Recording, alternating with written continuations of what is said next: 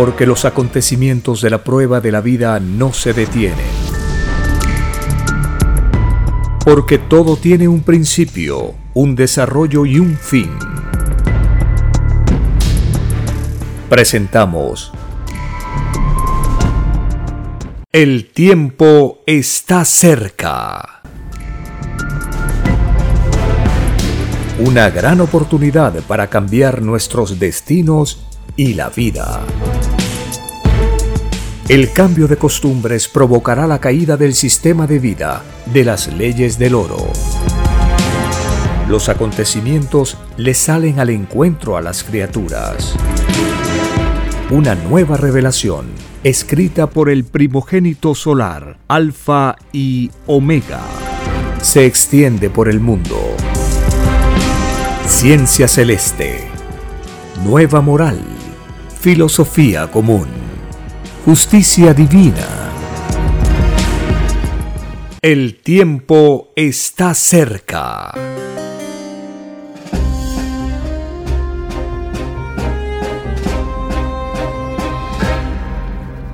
Agradeciendo al divino creador de todas las cosas, creador de la vida, del universo expansivo pensante, nuestro divino creador siempre quiere lo mejor para todos sus hijos, para todas sus hijas en el universo.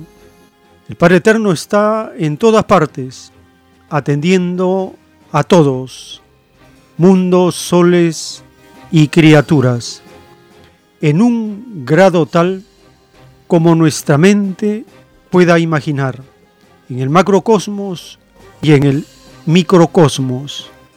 El Divino Padre Eterno es el trabajo viviente, pues de él salió el universo expansivo pensante. Cada mundo, dice el Divino Padre en la revelación, lo conoce con infinitos nombres y es el mismo Padre Eterno. La añadidura que nos da de época en época se llama doctrina cada cierto tiempo, Él envía una nueva doctrina al planeta. Y cuando esto sucede, ese planeta cambia de costumbres, cambia de pensar, se revoluciona. Hemos conocido dos revoluciones de Dios.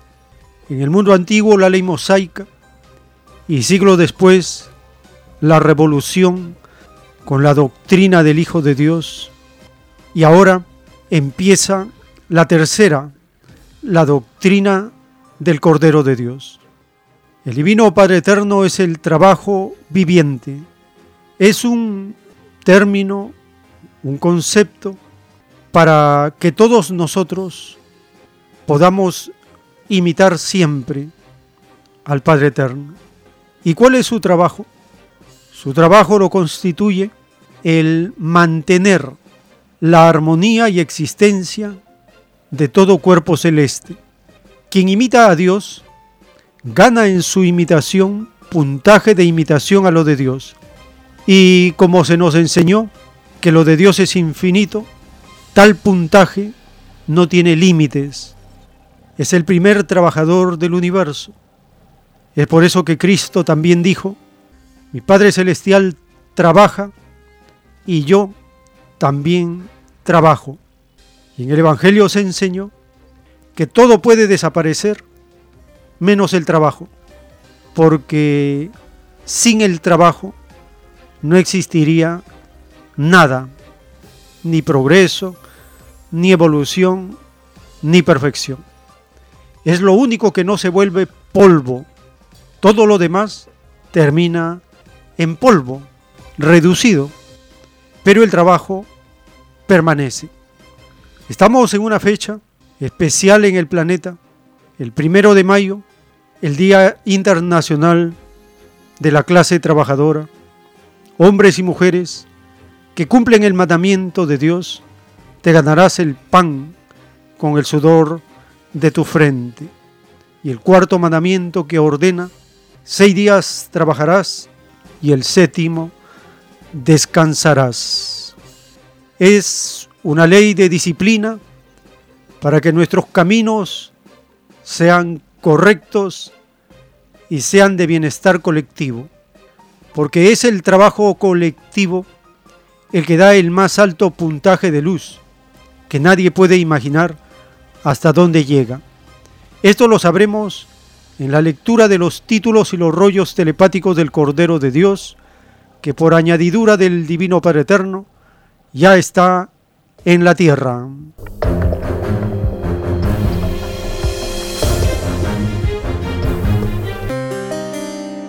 Bienvenidos un saludo a las familias con quienes compartimos estas revelaciones, estos recuerdos de las Sagradas Escrituras y las leyes sociales que impactan en la vida de todos.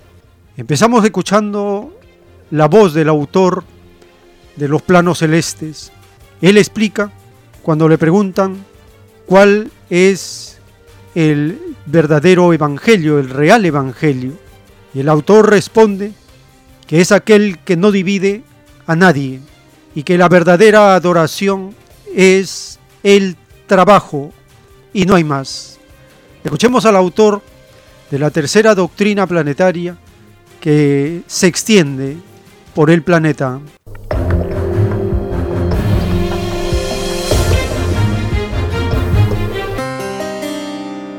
La traducción, dice el Padre, su evangelio no se hizo fiel porque los hombres traducían las cosas de Dios de acuerdo a los intereses de la época.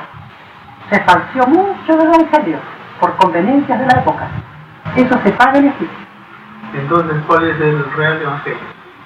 El evangelio verdadero, dice el Padre, es aquel que no divide a nadie. Y la verdadera oración a Dios es el trabajo, y no hay más. O sea que debo entender de que las religiones y las sectas estarían de más si uno se dedica enteramente a su trabajo, ¿no? Justamente, y te voy a explicar. Cuando él le dijo que ganará el pan con el sudor de tu frente, él quiso decir a la humanidad, imítame en el sacrificio. Todo lo que te cuesta vale más delante de Dios, dijo el siglo. Todo lo que cuesta de vos sale de uno. Es auténtico delante de de uno. Entonces, el trabajo tiene premio segundo por segundo de todo el tiempo que trabaja. Es más fácil, dice el Padre, que entra al reino de los cielos, uno que trabajó toda la vida, a uno que asistió a templos materiales toda la vida. El tiempo está cerca. Y en la doctrina del juicio final, en el libro Lo que vendrá, están los títulos de los rollos telepáticos del Cordero de Dios. El título 215. En la prueba de la vida había que engrandecer a Dios mediante el trabajo. Solo el trabajo conduce al reino de los cielos. No existe otro camino. Es más fácil que entre al reino de los cielos uno que fue trabajador en la prueba de la vida, a que pueda entrar uno que no lo fue. El mayor mérito espiritual para Dios es el trabajo. El trabajo constituye la más grande de las adoraciones hacia Dios y el trabajo es de la divina preferencia de Dios, escrito por el primogénito solar, Alfa y Omega.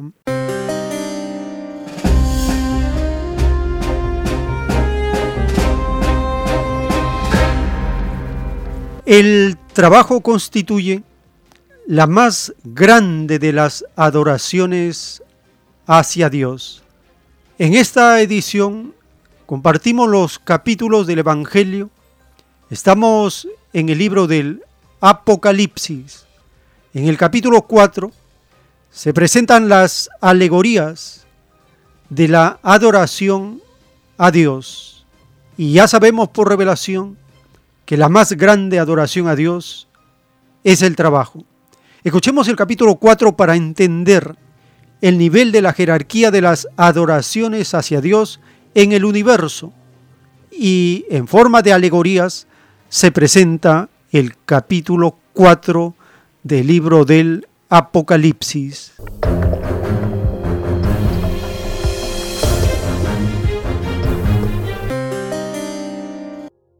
Capítulo 4 La adoración celestial Después de esto miré, y he aquí una puerta abierta en el cielo, y la primera voz que oí, como de trompeta, hablando conmigo, dijo, Sube acá, y yo te mostraré las cosas que sucederán después de estas. Y al instante yo estaba en el Espíritu, y he aquí un trono establecido en el cielo, y en el trono uno sentado.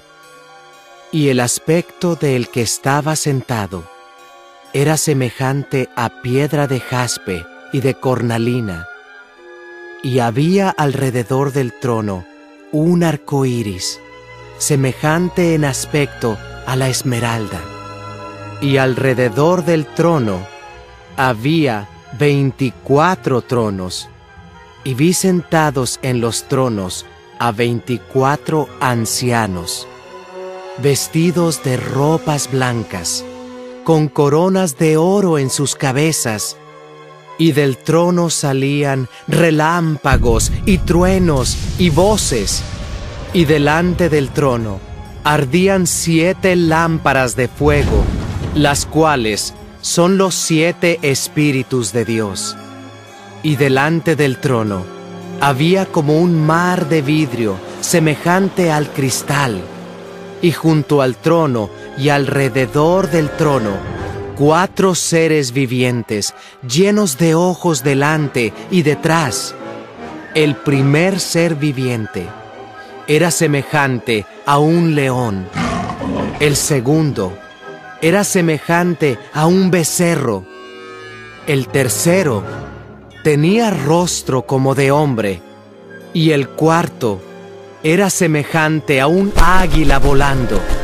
Y los cuatro seres vivientes tenían cada uno seis alas y alrededor y por dentro estaban llenos de ojos.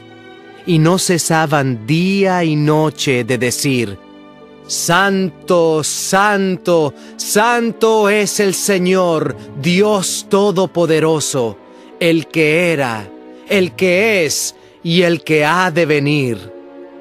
Y siempre que aquellos seres vivientes dan gloria y honra y acción de gracias al que está sentado en el trono, al que vive por los siglos de los siglos, los veinticuatro ancianos se postran delante del que está sentado en el trono y adoran al que vive por los siglos de los siglos y echan sus coronas delante del trono, diciendo, Señor, digno eres de recibir la gloria y la honra y el poder, porque tú creaste todas las cosas, y por tu voluntad existen y fueron creadas.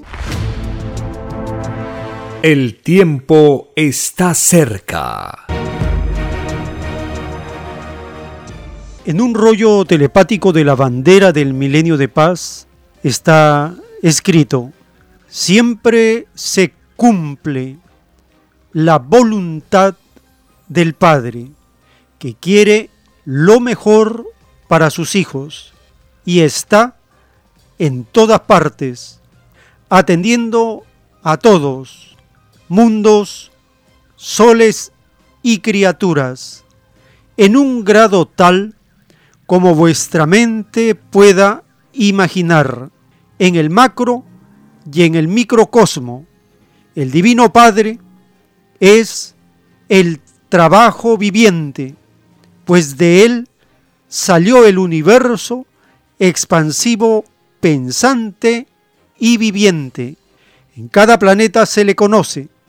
Sus divinos nombres son infinitos, porque los mundos también lo son. escrito por el primogénito solar, Alfa y Omega.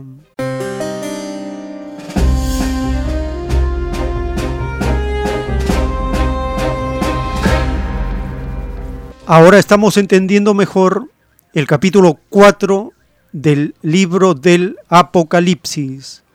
El Padre Eterno es el creador de todas las cosas y todo lo ha hecho con su trabajo.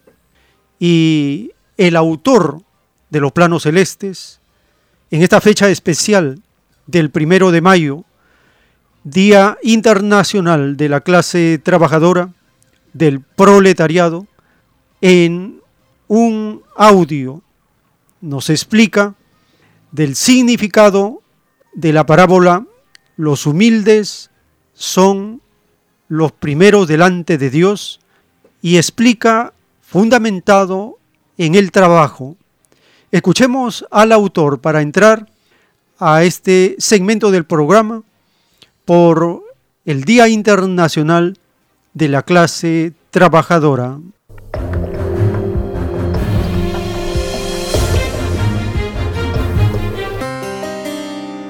Esa parábola, hijo, que dice que todo humilde es primero delante de Dios, significa lo siguiente. Imagínate, hijo, todos los que construyen casas en la tierra, los albañiles, los obreros, estos seres, hijos, que construyen casas, palacios, templos para los ricos de la tierra por lo general, tienen ganado tantos puntitos de luz como moléculas contenía el cemento, la arena, el ripio, el agua que trabajaron. Tienen un puntaje más infinitamente superior que el dueño del edificio. El dueño del edificio no gana nada. Las cosas había que hacerlas.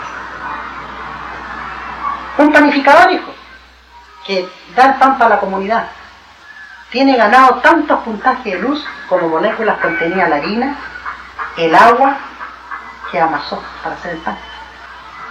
Y como el, pan, el panadero es un trabajo colectivo, cada molécula se multiplica por mil.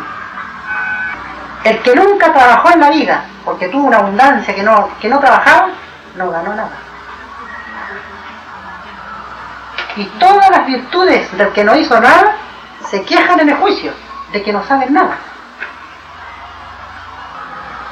Eso significa los humildes son los primeros delante de Dios. Y como la humildad y lo de Dios adquiere formas infinitas, las naciones pequeñas, llamadas subdesarrolladas, son humildes delante de Dios, que fueron explotadas por las mayores.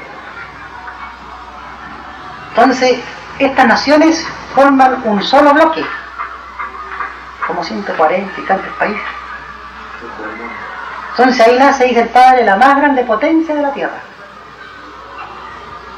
De las naciones subdesarrolladas, de las explotadas. Con Cristo a la cabeza. Entonces, Cristo ordena aislar a la bestia.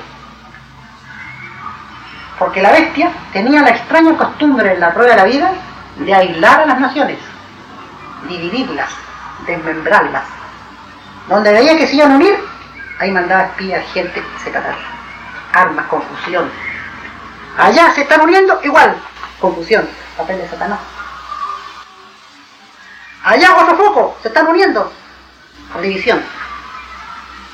La bestia la paga igual. Y la bestia empieza, y toda nación rica, dice el padre, surgía del extraño mundo del oro, queda en la más grande pobreza. Hasta el alimento tiene que mendigarlo. Ellos hicieron sentir por siglos al mundo el hambre, por tener más, por acaparar más, ahora ellos viven el hambre en carne propia.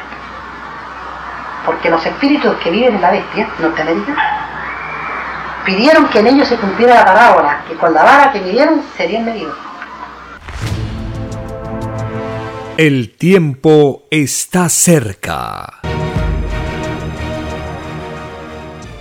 El título de un rollo telepático dice, el mundo será regido por los mismos que fueron explotados.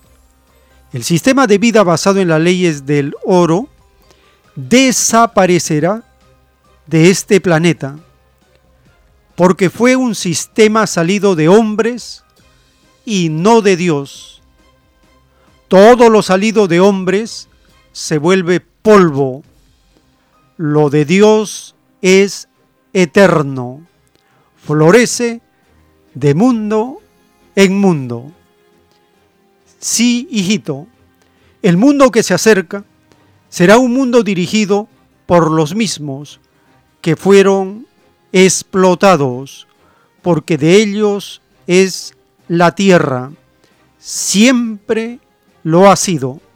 Desde el mismo instante en que el Divino Padre dijo, los humildes son los primeros en el reino de los cielos.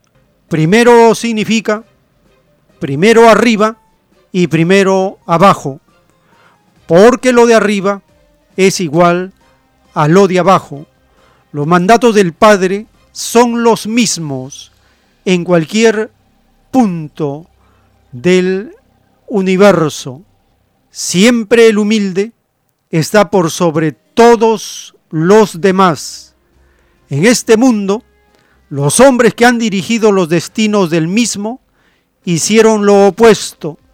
Nunca se dejó al humilde dirigir al mundo escrito por el primogénito solar, Alfa y Omega.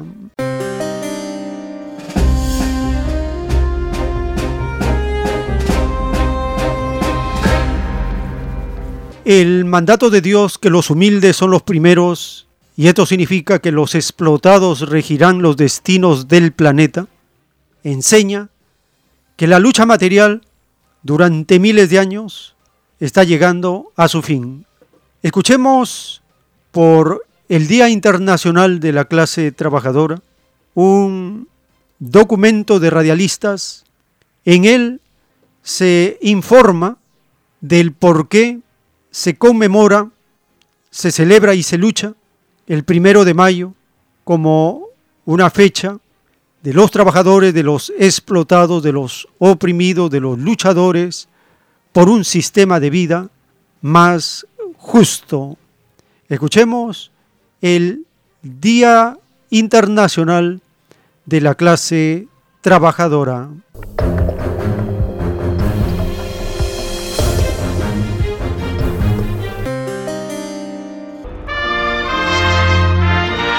Los mártires de Chicago Jornadas de 12, de 14, de 16 horas.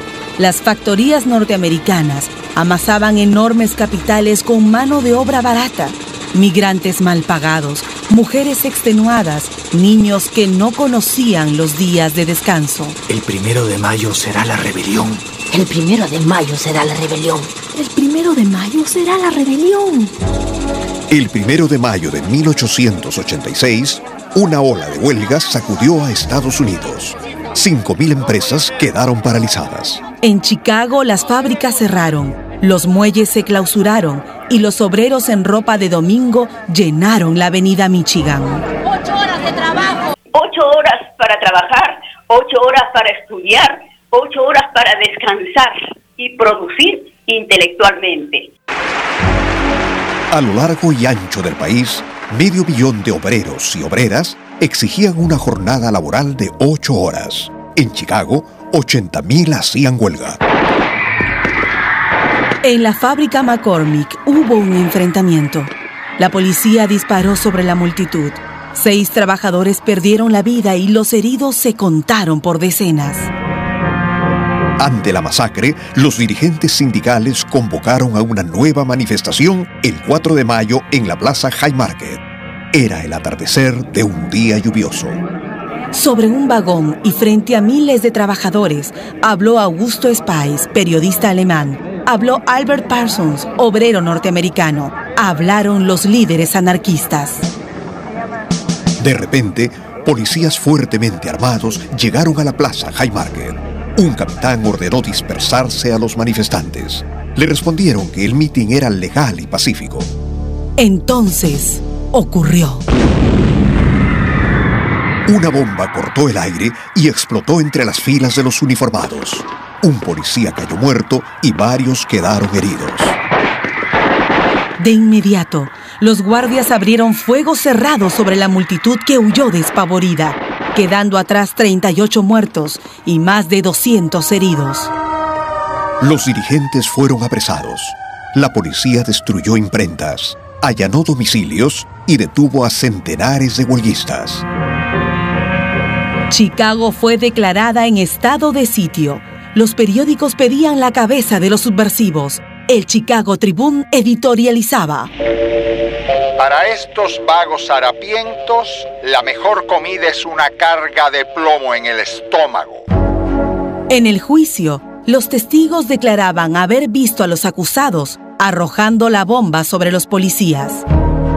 El fiscal habló de una conspiración extranjera porque varios detenidos eran migrantes alemanes. Señores del jurado, denles a estos hombres un castigo ejemplar.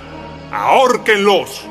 Así salvarán nuestras instituciones y nuestra sociedad. El veredicto no sorprendió a nadie.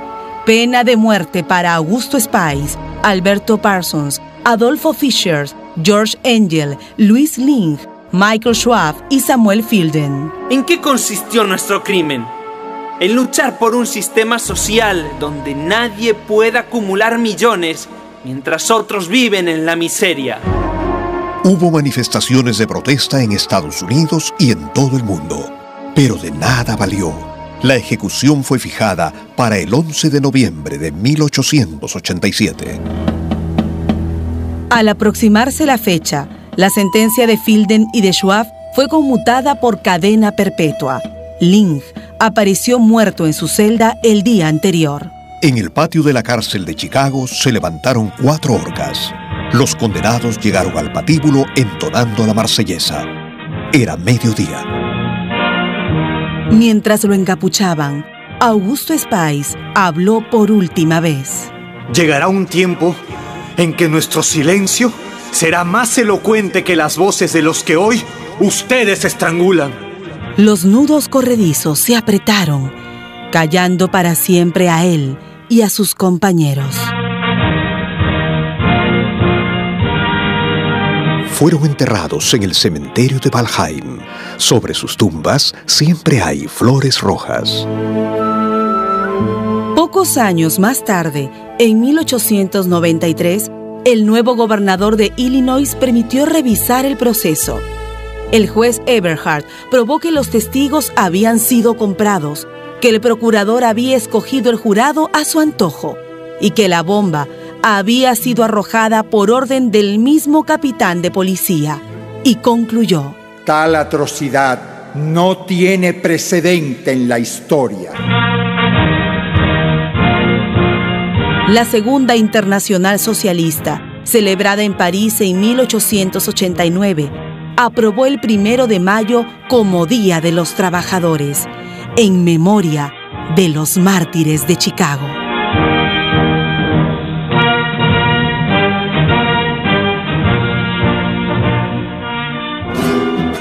Una producción de radialistas apasionadas y apasionados.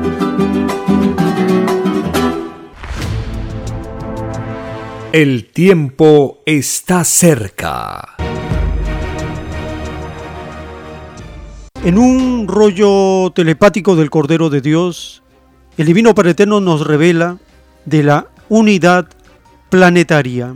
Todos rehuyen a los espíritus libertinos que aún no han logrado en sus evoluciones espirituales la ansiada unidad planetaria.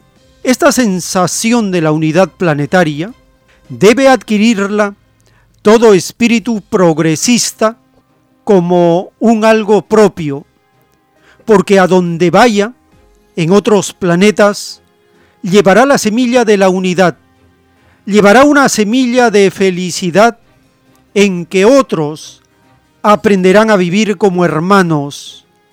Esta semilla de la unidad planetaria es la semilla que la humanidad demoró en cultivarla, porque los miles de años fueron sucediéndose y la ansiada unidad nunca fue realidad.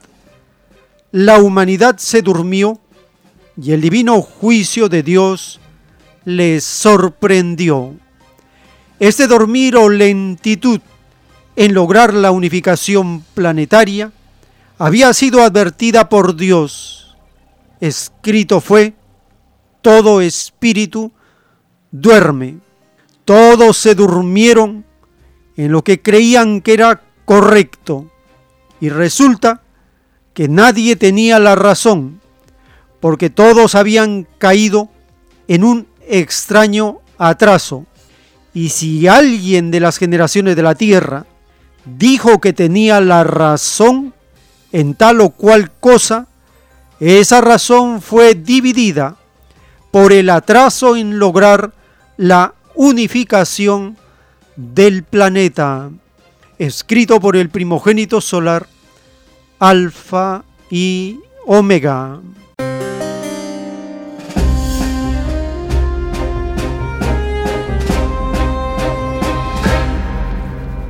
El himno de la clase trabajadora, la internacional, es un llamado hacia la unidad de los explotados en camino de la unidad planetaria. Escuchemos el himno de la clase trabajadora.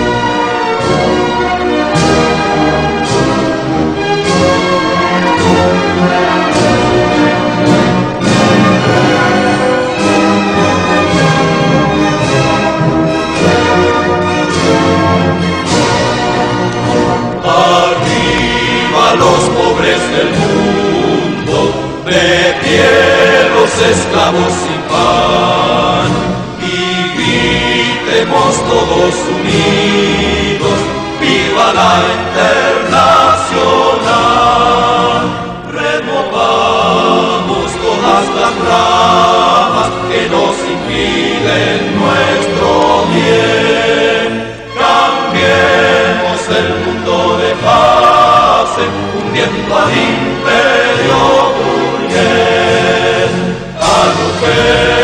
Agrupémonos todos en la lucha final y se alcen los pueblos por la internacional.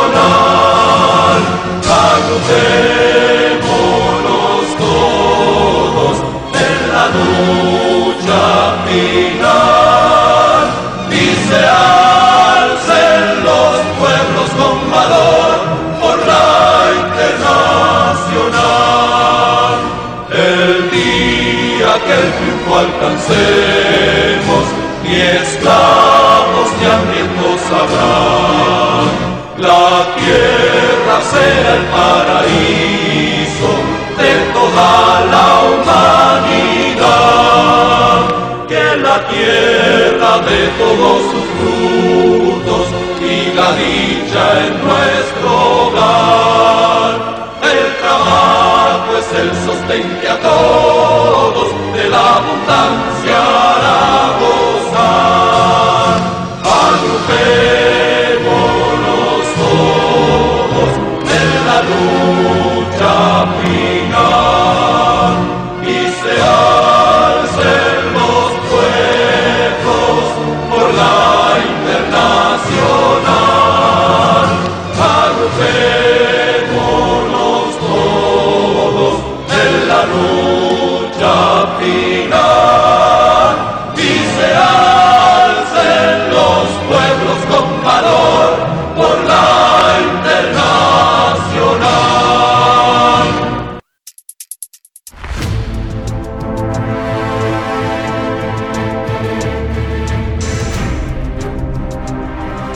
El tiempo está cerca.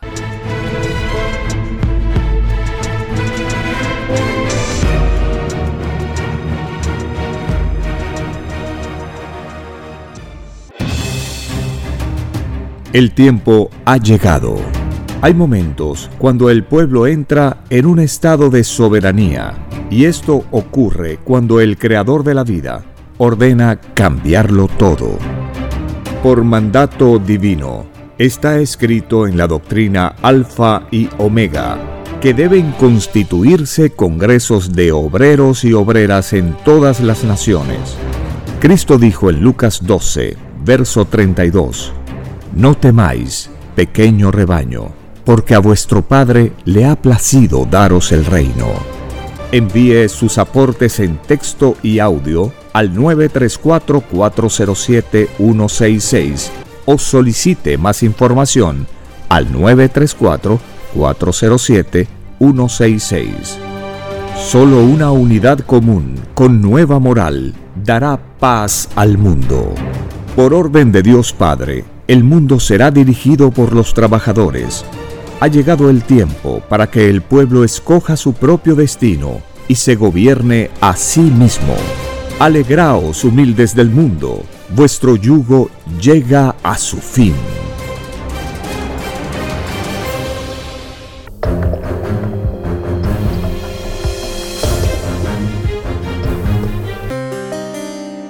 En la doctrina del juicio final, en el libro Lo que vendrá, están los títulos de los planos sagrados del Cordero de Dios.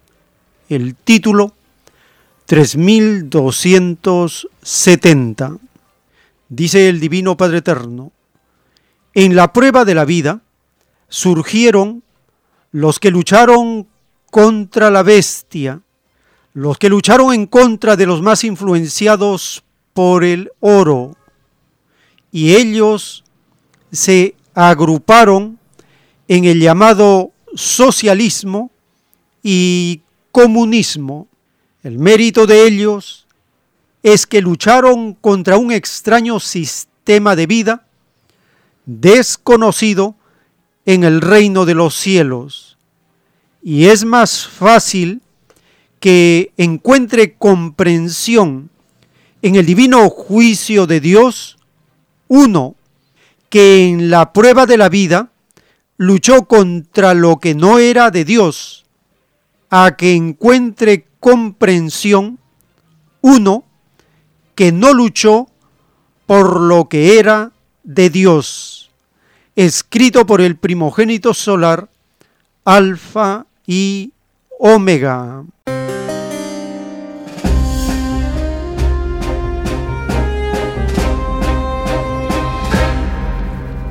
Los países socialistas que luchan contra el capitalismo, el primero de mayo, en ellos es una fecha de celebración de las conquistas logradas por el socialismo. Una nación cercana a nosotros es Cuba.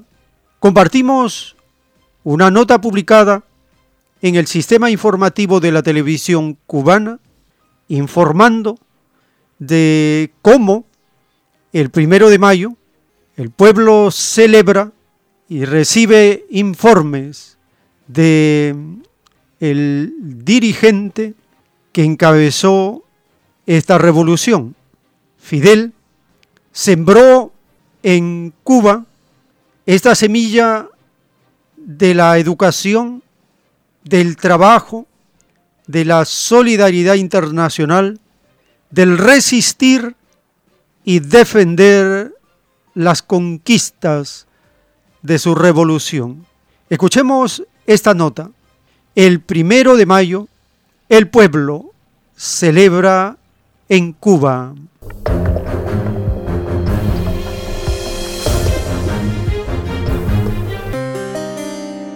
Cada primero de mayo, una gran oportunidad para ver a Fidel el primero de mayo de 2006, por última vez, Fidel ocuparía la tribuna en la Plaza de la Revolución Habanera. Denunció la confabulación del gobierno de Estados Unidos con el terrorista Posada Carriles y se refirió a todos los programas que en ese momento impulsaba la revolución. El energético con los grupos electrógenos respaldando los hospitales, el audiovisual en las escuelas, la construcción de la Universidad de Ciencias Informáticas, los Joven Club de Computación, el aumento de la matrícula universitaria, la necesidad de desarrollar técnicas de cultivos protegidos para producir alimentos ante tantos huracanes y sequías. Habló de las nuevas obras para utilizar con eficiencia los recursos hidráulicos, como el trasvase este-oeste en la zona oriental. Informó al pueblo de las inversiones en la industria farmacéutica que permitirían producir medicamentos en diferentes presentaciones, ya en tabletas, ámpulas y polvos, y anunció feliz que salas de rehabilitación favorecerían a las personas en todo el país. Ese primero de mayo a todos mencionó. Como una premonición de que hablaría por última vez, se refirió al esfuerzo laboral en muchos sectores productivos de la sociedad y a la posibilidad de empleo de los cubanos. Dijo que los años de bloqueo habían hecho a todos más fuertes.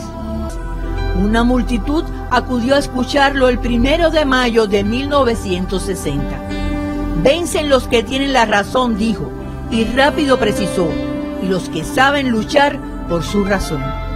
Así cada primero de mayo se convertiría en el día en el que los cubanos tenían la certeza de encontrarse con Fidel y él les correspondía de pie en agotadoras jornadas de sol, sonriente, saludando al pueblo. Temas trascendentales para la vida económica y política de la Revolución cubana conformaban sus discursos y en ellos eran frecuentes sus respuestas a provocaciones imperialistas.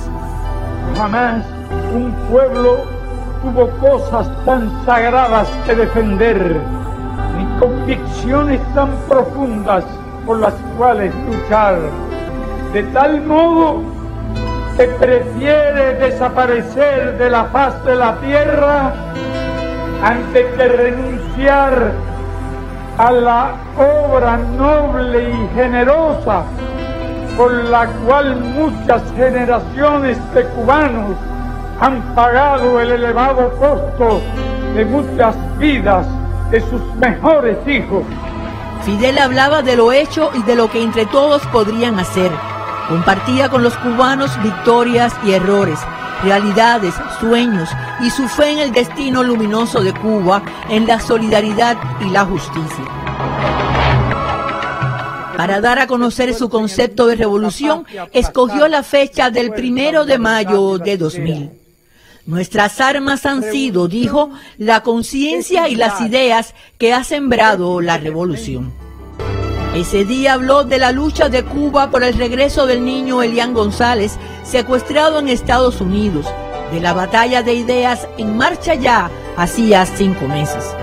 Los pueblos de un mundo ingobernable que sufren la pobreza y la miseria, al que explotan y saquean cada vez más, serán nuestros mejores compañeros de lucha. En las siguientes celebraciones del primero de mayo, sus reflexiones acompañaron la fecha. Después de su desaparición física, su legado seguiría marcando desde la tribuna el paso de la marcha. En todos esos esfuerzos, en todo ese heroísmo, en todos esos conocimientos, capacidades y recursos, en toda esa solidaridad y humanismo, está sin dudas el legado de Fidel. Quedará para siempre en la memoria cuando de pie, brillando al sol su verde olivo, se encontraba cada primero de mayo con su pueblo. Yusilín Suárez y Gladys Rubio, Sistema Informativo de la Televisión Cubana. El tiempo está cerca. Les recordamos las actividades culturales de los domingos en Vegetalia, en el Girón Camaná 344 en el Cercado de Lima.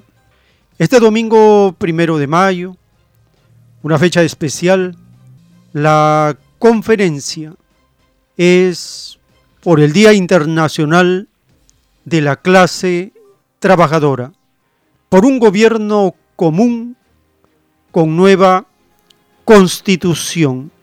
Explicaremos la diferencia de las formas de gobierno, y la nueva constitución que será regida por los que fueron explotados. Diferenciaremos los conceptos de derecha e izquierda, capitalismo, socialismo y comunismo. Están invitados a esta conferencia en Vegetalia, Girón Camaná 344 en el Cercado de Lima, a partir de las 3 de la tarde, conversatorio, intercambio con los asistentes y a las 4 la conferencia. El gobierno debe ser igual para todos.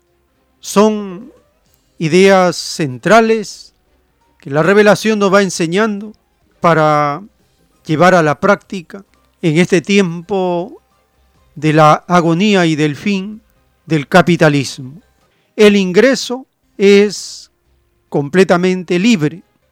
Asimismo, pueden solicitar sus materiales, sus volantes, sus folletos, para compartir con los hermanos, las hermanas interesadas en saber de las cosas de Dios. En el distrito del Lince, en Avenida Canevaro 469, en el restaurante vegetariano Fuente Natural, también puede acercarse de lunes a sábado a partir del mediodía para solicitar sus volantes y sus folletos.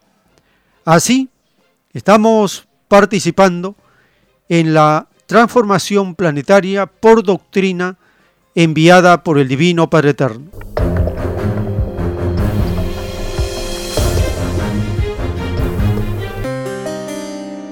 Ahora llegamos al espacio para vuestra participación. Teléfonos en cabina 471-1898 y el 681-1152. Tenemos una comunicación. Aló. Buenos días, Francisco León. Adelante, hermano, lo escuchamos. Sí, en verdad te cala en el alma escuchar la voz de Fidel, ¿no? Así como la de Salvador Allende, ¿no? Eh, gentes que, personajes que han pasado la historia universal, como los prototipos de hombres que siempre tuvieron la verdad, ¿no? Y lucharon por la justicia. Eh, lamentablemente, eh, personajes como estos escasean en la actualidad. Creo que si ni hay, eh, ¿verdad? Conmovedor, como eh, este personaje, a pesar, de haber sido una persona que nació en, en una clase acomodada, siempre estuvo del lado de los pobres y siempre vivió como una persona humilde, como un pobre. Es decir, tuvo un enfoque de la vida diferente a lo que tienen muchas personas, ¿no? El socialista siempre enfoca la vida de otra manera, en función no a lo personal, sino al entorno, a lo social.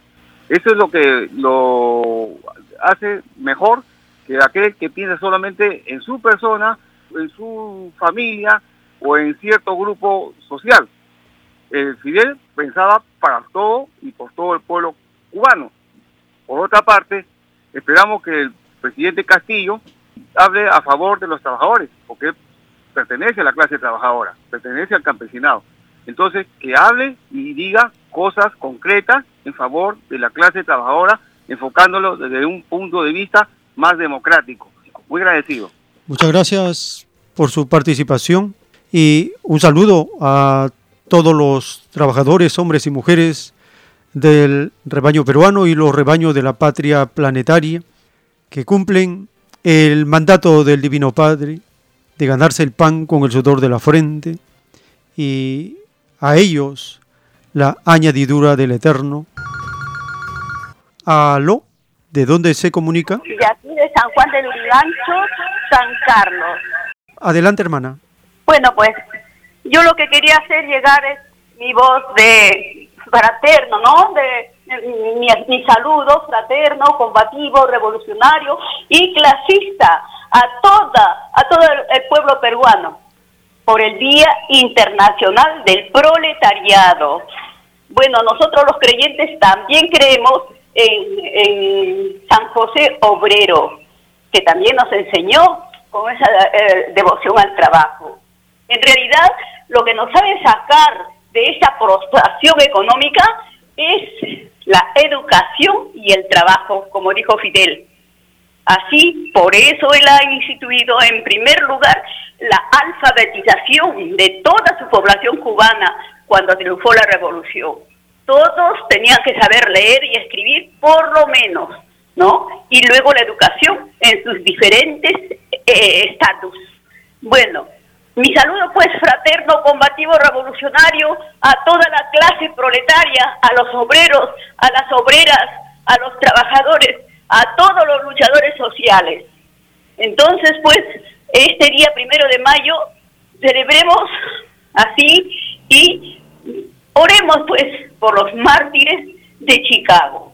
Este, esta lucha no solamente es por las reivindicaciones económicas, sino también por la reivindicación social, por la difusión de las 24 horas que tiene el día en 8 horas para trabajar, 8 horas para estudiar, 8 horas para descansar y producir intelectualmente.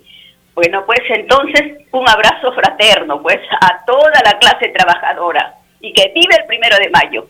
Muchas gracias por su participación en estos saludos al proletariado internacional, el rebaño del Divino Padre, porque Él es el primer trabajador del universo y Cristo como primer revolucionario también lo es. El Evangelio dice, el que no trabaja, no come. Y es en el socialismo donde se cumple este principio de Dios, porque en el socialismo, el que no trabaja, no come. Todo sistema de vida elevado, superior al capitalismo, está basado en el trabajo y no en la explotación. El capitalismo es el mismo Satanás que se basa en la explotación del hombre por el hombre.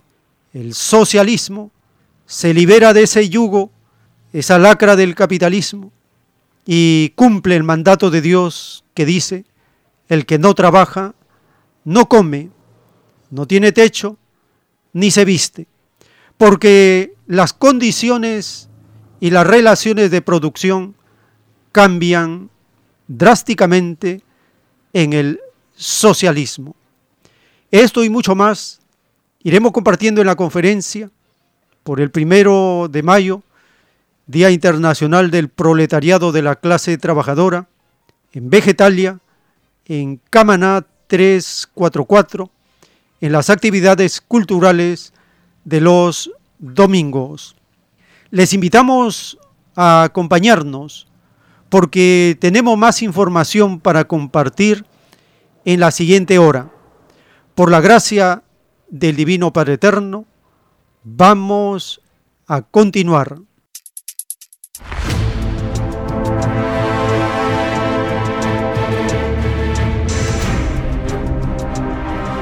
El tiempo está cerca.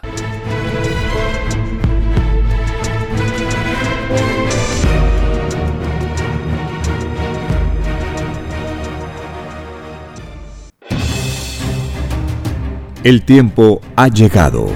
Hay momentos cuando el pueblo entra en un estado de soberanía y esto ocurre cuando el creador de la vida ordena cambiarlo todo por mandato divino. Está escrito en la doctrina Alfa y Omega que deben constituirse congresos de obreros y obreras en todas las naciones. Cristo dijo en Lucas 12, verso 32, No temáis, pequeño rebaño, porque a vuestro Padre le ha placido daros el reino. Envíe sus aportes en texto y audio al 934-407-166 o solicite más información al 934-407-166. Solo una unidad común con nueva moral dará paz al mundo. Por orden de Dios Padre, el mundo será dirigido por los trabajadores. Ha llegado el tiempo para que el pueblo escoja su propio destino y se gobierne a sí mismo. Alegraos humildes del mundo, vuestro yugo llega a su fin.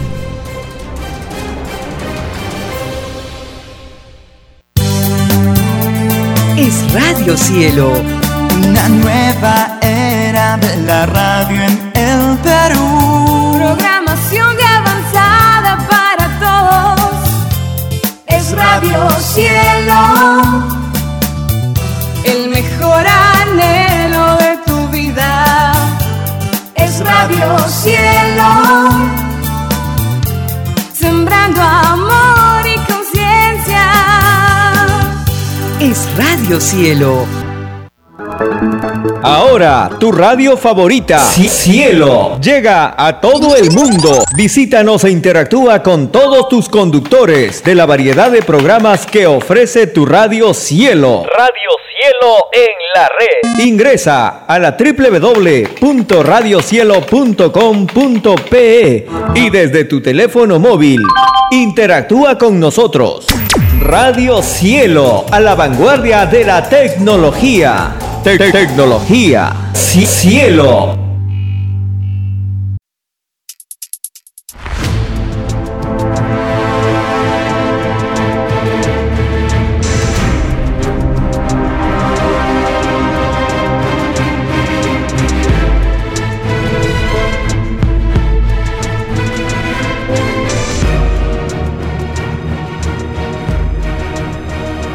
Porque los acontecimientos de la prueba de la vida no se detienen. Porque todo tiene un principio, un desarrollo y un fin. Estamos compartiendo. El tiempo está cerca. Una gran oportunidad para cambiar nuestros destinos y la vida. El cambio de costumbres provocará la caída del sistema de vida, de las leyes del oro. Los acontecimientos le salen al encuentro a las criaturas. Una nueva revelación, escrita por el primogénito solar, Alfa y Omega, se extiende por el mundo. Ciencia celeste, nueva moral, filosofía común, justicia divina. El tiempo está cerca.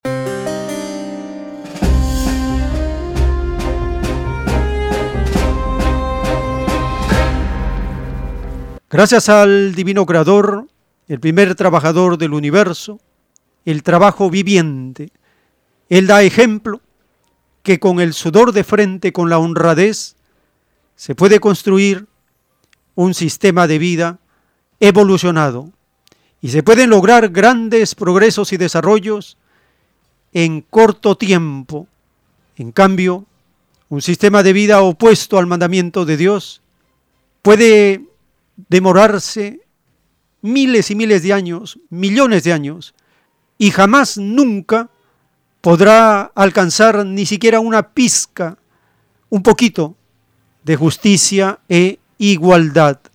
El hecho irrefutable de siglos consumidos en la explotación del hombre por el hombre del capitalismo es la prueba más contundente del fracaso de este sistema de vida a nivel planetario.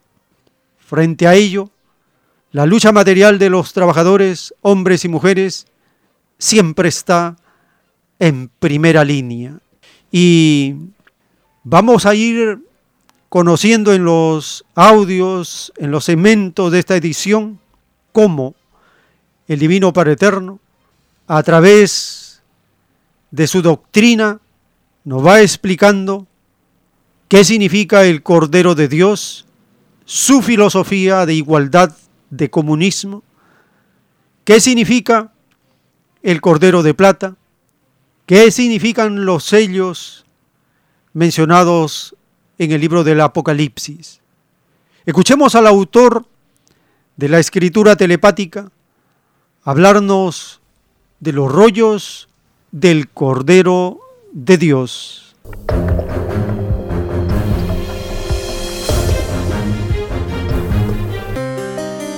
Sí tiene que avisar. Avisar. Aunque no vengan, usted cumple con avisar nomás.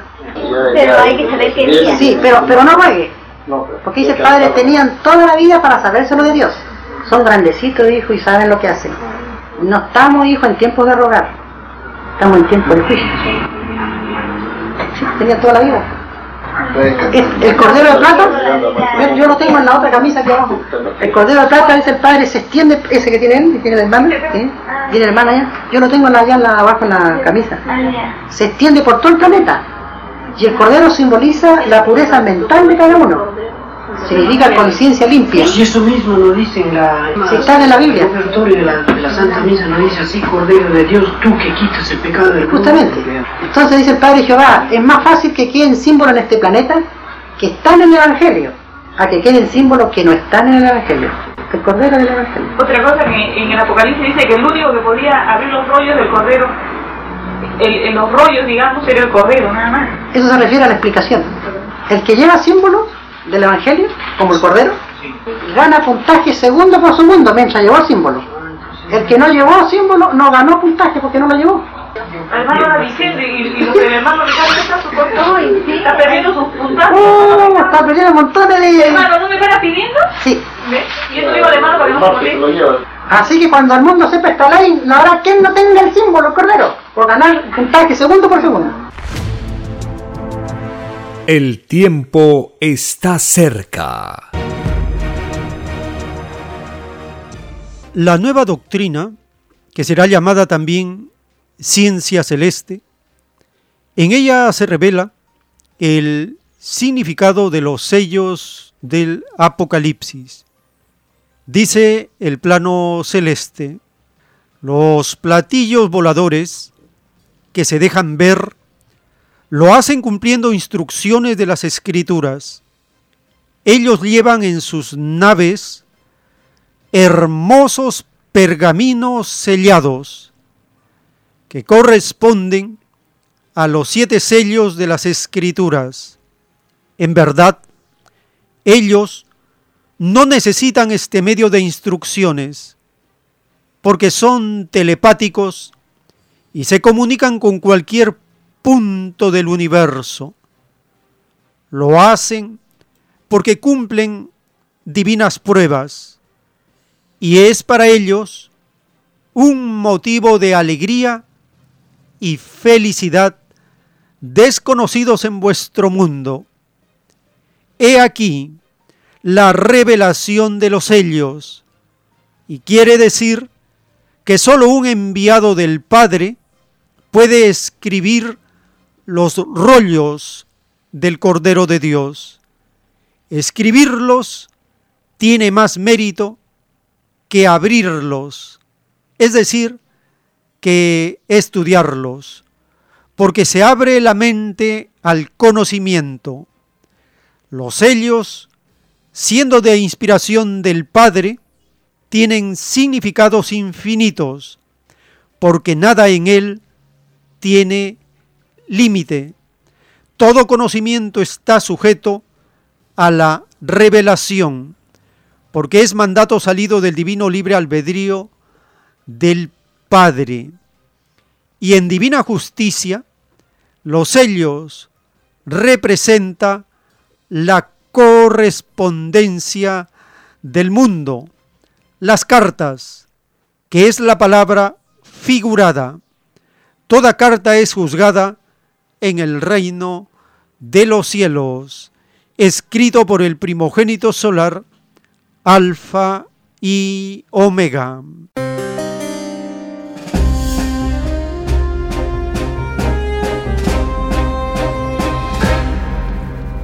Los sellos, los siete sellos, en el capítulo 5 del Apocalipsis está una de las pocas profecías con contenido material anunciadas en el Evangelio.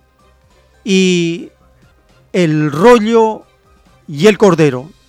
Y el Perú es uno de los rebaños en los cuales se encuentra una parte de los rollos del Cordero de Dios.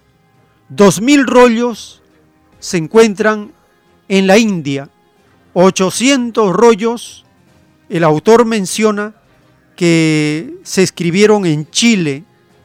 En el Perú solo se conocen 304 rollos y alrededor de 900 rollos circulan por diferentes países.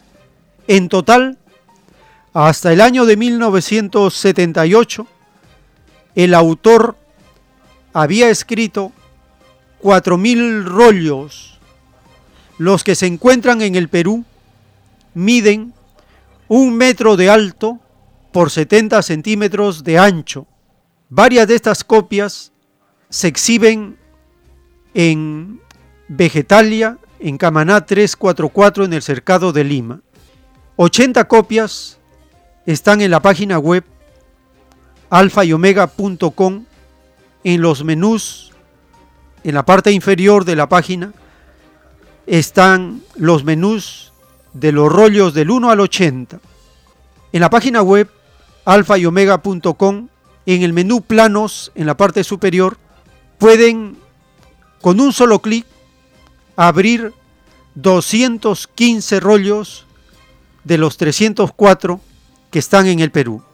Pero en formato de libros, en el menú libros de la página web, sí están ya los 304 rollos en formato de libros en PDF. En la página web están entonces los rollos del Cordero de Dios que están en el Perú. Escuchemos el capítulo 5 del libro del Apocalipsis para comprender cómo es que el Apocalipsis se está materializando.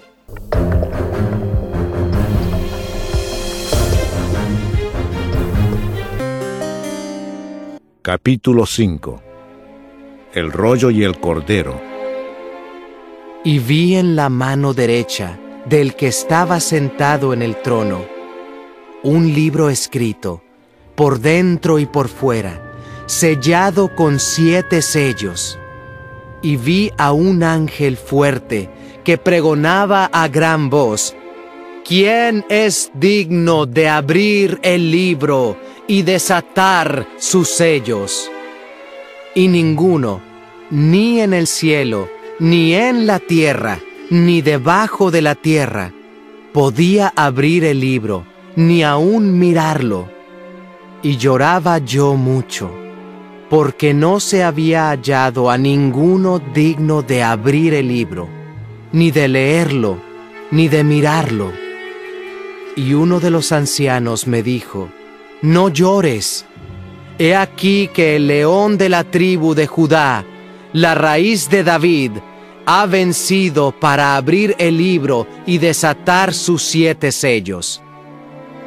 Y miré, y vi que en medio del trono y de los cuatro seres vivientes, y en medio de los ancianos, estaba en pie un cordero como inmolado, que tenía siete cuernos y siete ojos, los cuales son los siete espíritus de Dios enviados por toda la tierra.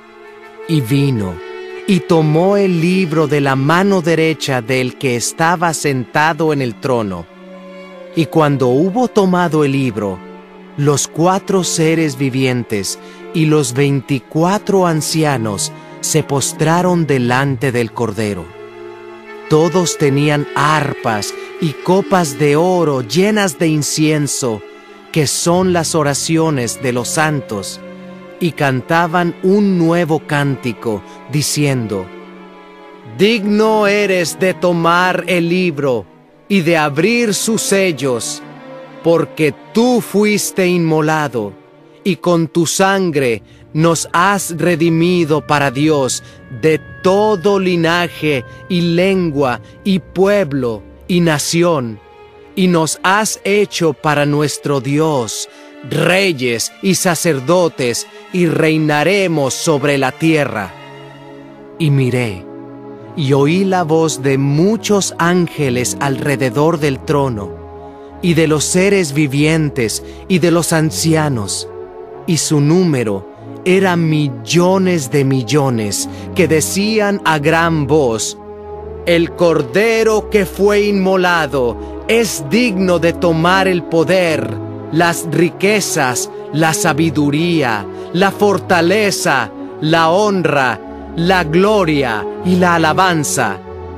y a todo lo creado que está en el cielo, y sobre la tierra, y debajo de la tierra, y en el mar, y a todas las cosas que en ellos hay, oí decir, al que está sentado en el trono, y al Cordero, sea la alabanza, la honra, la gloria y el poder, por los siglos de los siglos.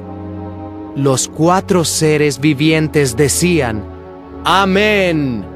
Y los veinticuatro ancianos se postraron sobre sus rostros y adoraron al que vive por los siglos de los siglos. El tiempo está cerca. En la doctrina del juicio final, en el libro Lo que vendrá, están los títulos de los rollos telepáticos del Cordero de Dios. El título 3449, dictado por el Padre Eterno.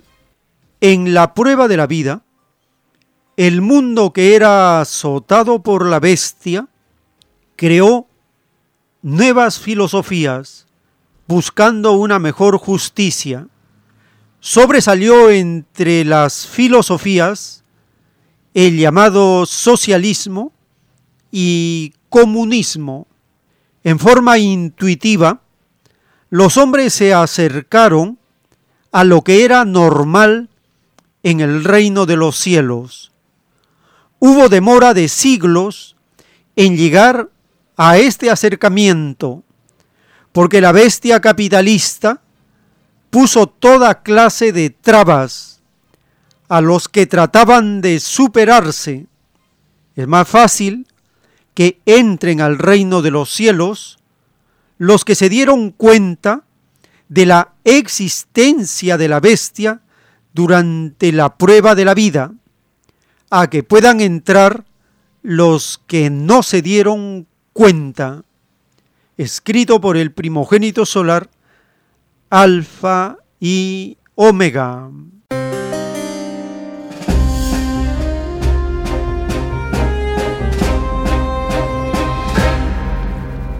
La filosofía del socialismo se acercó, dice el Divino Padre, en forma intuitiva a lo que era normal en el reino de los cielos, el comunismo.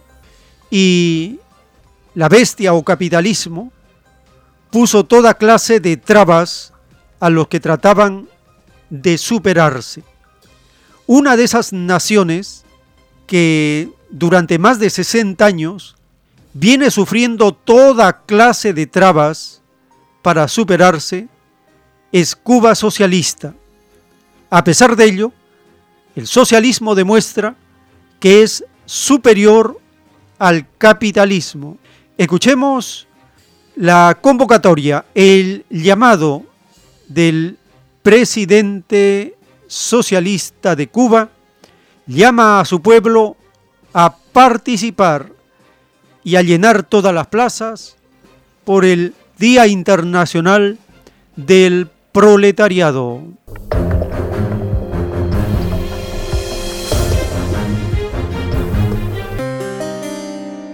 principios y valores fundados por la revolución, defendidos en estos tiempos difíciles por las cubanas y cubanos, fueron destacados por el primer secretario del Comité Central del Partido Comunista de Cuba y presidente de la República, Miguel Díaz Canel Bermúdez, en la clausura de la visita gubernamental a La Habana. Uno va a los lugares y observa que el espíritu de Fidel el, espíritu con el general de ejército, el compromiso de la gente está presente. Más adelante, el mandatario expresó, no hay nada que dé más que el trabajo de todos los días. En ese contexto, mencionó lo apreciado en el hospital Pedro Borrás, específicamente en áreas del programa de implantes cocleares. Un programa sumamente humano, sensible, inclusivo, fundado por el comandante jefe, al que el general de ejército le dedica un seguimiento. Yo, creo que no pasan dos semanas que no está preguntándole a los compañeros. En otro momento, Díaz Canel destacó que el haber reiniciado el curso escolar en la educación superior en las condiciones actuales es una expresión, primero, de que el país ha controlado la COVID-19 y segundo, por el esfuerzo realizado por las universidades convertidas en el enfrentamiento a la pandemia en centros de aislamiento. Es una expresión de victoria, dijo, de que no estamos detenidos. Una coordinadora de programa del gobierno de la provincia exponga ante ocho universidades, ante el ojo crítico de ocho universidades, un programa de gobierno para gestionar ciencia e innovación y que esas ocho universidades se han sentido incluidas en ese programa, que lo que se estaba diciendo ahí era estrictamente la verdad. Eso en otros momentos era impensable. Profundas reflexiones enriquecieron cada tema. Se abordó todo cuanto tiene que ver con la vida social, financiera y económica de la ciudad. Continuar trabajando en el fortalecimiento de la atención primaria de salud, sobre todo en la calidad de la atención y la resolutividad de sus instituciones. Hay que seguir trabajando, como se ha planteado, en momentos tan difíciles como este, en la vinculación de todos los organismos, en la transportación de pasajeros, se han venido adoptando un grupo de medidas. Otros asuntos igualmente fueron presentados a la sesión. Fueron cuatro horas de intercambios. Nos hemos topado de que se está avanzando en todos los programas eh, principales y que realmente hay un cambio en la capital que se percibe. Por nuestro pueblo hay que darlo todo. Y esos son los sentimientos que yo convoco que vayamos a expresar en todas las plazas del país. Vamos con todo a la plaza el primero de mayo. El tiempo está cerca.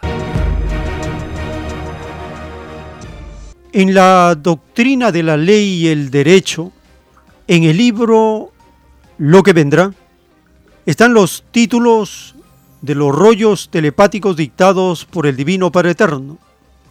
El título 3623. En la prueba de la vida, a ningún hombre se le ocurrió idear un sistema de vida en que el divino evangelio de Dios fuese la propia constitución. Los hombres ciegos no tomaron en cuenta al que siempre debieron haber tomado, lo que significa que los hombres volvieron a perder la oportunidad de volver a ser eternos, porque al único que daba la eternidad lo despreciaron. Para ganarse la eternidad en los planetas de pruebas, no hay que despreciar al que da la eternidad, escrito por el primogénito solar, Alfa y Omega.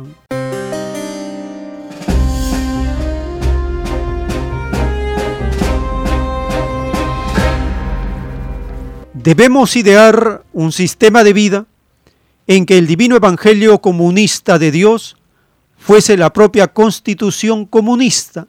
No hay otra solución cualquier constitución que no tenga el sello del comunismo es una constitución que fracasará. Podría durar cierto tiempo, pero fracasará por los límites y por estar en contra del verdadero ejemplo de ley, justicia, derecho y perfección que enseña el Evangelio de Dios. ¿Por qué el Evangelio dura? Dura miles de años, esperando que los seres humanos abran sus ojos, se den cuenta que no existe otro camino, otra solución que cumplir los mandamientos de Dios. En ellos está la igualdad, en ellos está la más perfecta justicia, porque resumen el mandato de no hacer a otro lo que no se quiere que hagan con uno mismo. Se cumple la ley, con la vara que mides serás medido. se cumple la ley de dar a cada uno lo que corresponde según sus obras. Los diez mandamientos constituye la más elevada moral con la cual todos podemos vivir y hacer de este planeta un paraíso sin explotación, sin yugo, sin atropello, sin violencia, sin injusticia, sin desigualdad, sin inmoralidad, sin escándalo, sin corrupción, sin nada de las tinieblas y vicios propios del capitalismo. Pero demanda un trabajo inmenso, demanda disciplina, estudio, demanda virtudes, demanda constituir un sistema basado en el amor y no en la fuerza.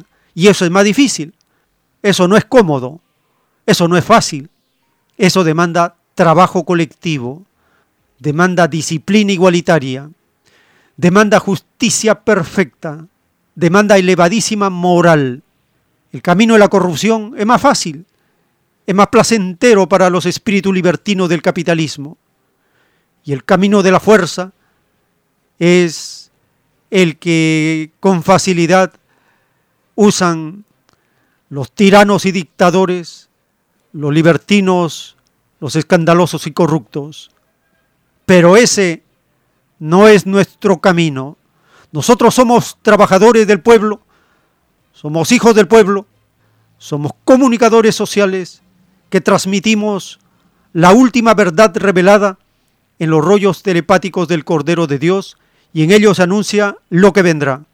Y lo que viene es el mundo regido por los explotados. Lo que viene es el triunfo del proletariado a nivel planetario, porque es el rebaño del Señor que cumple el mandato, te ganarás el pan con el sudor de tu frente. No hay otra filosofía que se iguale. No hay otro camino a seguir en este tiempo del juicio final. El Divino Padre Eterno no perturba a nadie, no ruega a nadie, no obliga a nadie. El Divino Padre Eterno juzga a todos llegado el momento de su divina justicia, y da a cada uno según sus obras. ¿Qué está pasando en el rebaño peruano? El rebaño peruano está en pie de lucha, lucha material por una nueva constitución. Y los caminos a seguir son variados. Los intentos que se hacen también son muchos, pero la resultante final será que el rebaño peruano, como todos los rebaños, será dirigido, gobernado por los trabajadores. La pregunta que hace el Divino Padre en los rollos telepáticos es, ¿por qué en el rebaño peruano y en todos los rebaños de la tierra no están gobernando los trabajadores? ¿Por qué? ¿Cuál es la causa del impedimento del gobierno de los trabajadores? ¿Quién es el que impide? ¿Quién usurpa el derecho soberano que da el Padre Eterno para que los trabajadores gobiernen? Eso se tiene que develar, se tiene que señalar la causa y la lucha material de los explotados en el Perú va descubriendo al causante. El causante es el capitalismo. Es la estructura de un Estado mafioso impuesto con el uso de la fuerza para aplastar la lucha de los humildes y explotados. Pero, como dice el mandamiento, te ganarás el pan con el sudor de la frente. Allí está contenida allí está anunciada, allí se adelanta en siglos el Divino Padre para decir que el triunfo de toda revolución está garantizada, que el triunfo de la lucha de los pueblos está segura. ¿Por qué? Porque no hay pueblo vencido, no hay pueblo derrotado, solo hay pueblo distraído hay pueblo atado, hay pueblo usurpado, pero no vencido, porque al final el pueblo, por mandato de Dios, triunfará. Compartimos una nota de Hispan TV. En esta nota se comunica de las marchas en las ciudades de Perú por una nueva constitución.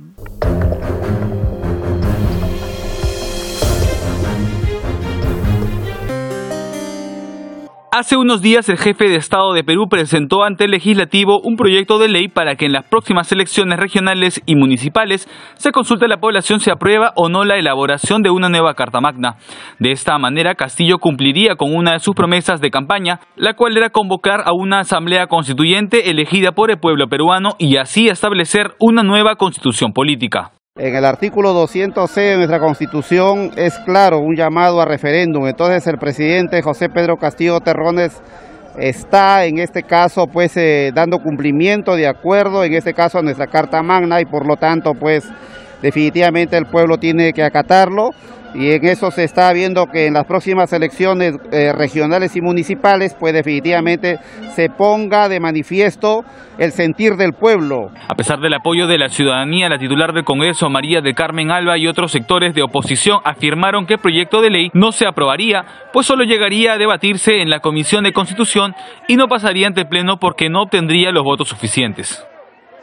Tiene que haber nueva constitución para poder reactivar nuestra economía, para poder reactivar nuestra educación. No tenemos nuestros recursos eh, naturales, todos los han vendido a, los privados y no tenemos ni recursos estratégicos porque los extranjeros son dueños de ellos. A pesar de la negativa de algunos congresistas de oposición, el presidente Pedro Castillo está confiado en que el proyecto de ley de reforma constitucional sí se llevará a cabo. Incluso dijo que muchos congresistas lo llamaron para expresarle su apoyo. Saludo la postura del Congreso de la República, muchos congresistas que nos han llamado, que no solamente van a responder positivamente a este proyecto que hemos hecho llegar al Congreso de la República para ver de qué manera en octubre los ciudadanos ejercen su derecho a una consulta, que no hay que tenerle temor. Pese a que un sector del Congreso se encuentra en contra de la creación de una nueva Carta Magna, el presidente Castillo continuará adelante con su proyecto de referéndum, pues considera que es la única manera en que el ciudadano peruano puede expresar su deseo de que si se redacta o no una nueva constitución. Aaron Rodríguez, Hispan TV, Lima.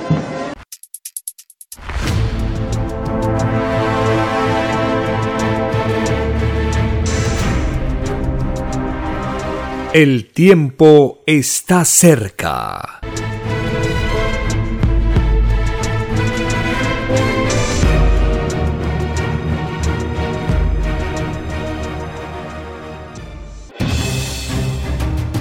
El tiempo ha llegado.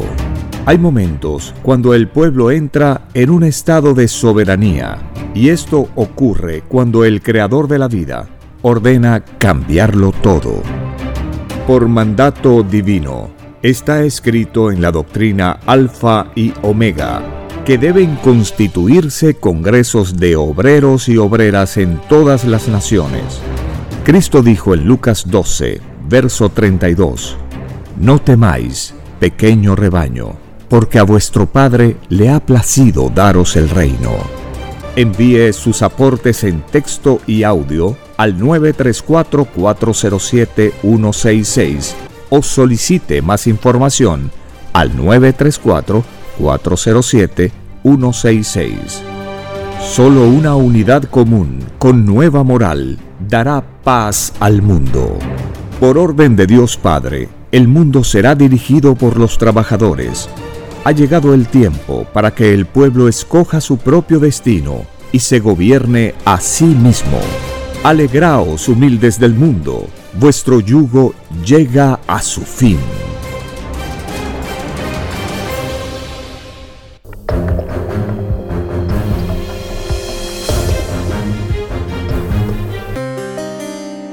En la doctrina del juicio de Dios, en los rollos telepáticos, en un plano celeste, el Divino Padre Eterno nos habla del inicio de esta imperfección espiritual la tentación por poseer oro, que es la causa del capitalismo. Dice el plano celeste. El llamado capitalismo mucho tiene que ver con la maldita dinastía faraónica. La mayoría de sus espíritus, que tiene la debilidad por el oro, fueron seguidores del demonio Osiris, que significa solo el oro. Los capitalistas de todas las generaciones pertenecieron a las legiones de este demonio. Toda imperfección espiritual se conserva por muchas existencias. Es lo que dio origen al capitalismo. Una tiniebla nacida en la era faraónica. Una tiniebla que comenzó por los ojos, pues los malditos faraones empezaron con la vanidad material. Codiciaban primero el oro como arte, luego como monopolio, hasta influenciar en las propias necesidades, en el propio vivir. Era una remotísima época en que empezaba a surgir el trueque, el cambiar una cosa por la otra, según las necesidades. Es más fácil que entre al reino de los cielos uno que en su mente prefirió el trueque a uno que prefirió el ser comerciante. La moral del que hizo trueque nada tiene de qué avergonzarse ante el Padre. La moral de comerciante sí que se avergüenza ante el Creador, porque esta última moral nadie la conoce en el reino de los cielos, porque ningún comerciante ha vuelto a entrar al reino del Padre ni ninguno entrará jamás. Es por esto es que fue escrito. Es más fácil que pase un camello por el ojo de una aguja a que un rico entre al reino de los cielos. Esto enseña cuán riguroso es la ley del Padre. Ningún comerciante del capitalismo ha logrado entrar al reino de los cielos. Desde que surgió este extraño árbol de las tinieblas, que ha sido para la humanidad como el azote de una bestia, porque por culpa del capitalismo, ninguna generación del mundo de la prueba ha logrado volver a entrar al reino de los cielos, ni ninguno entrará, escrito por el primogénito solar, Alfa y Omega.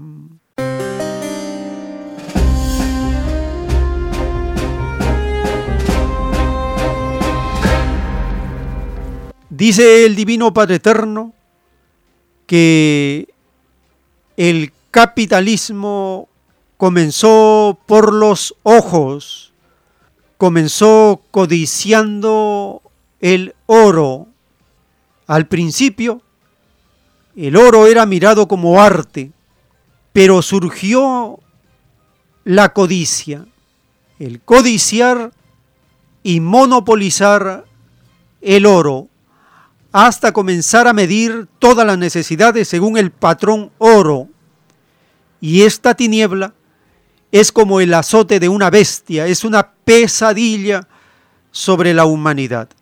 Y menciona el Divino Padre que en una época remotísima empezó a surgir el trueque, el cambiar una cosa por la otra según las necesidades, el trueque igualitario. ¿Estamos volviendo al trueque? Sí.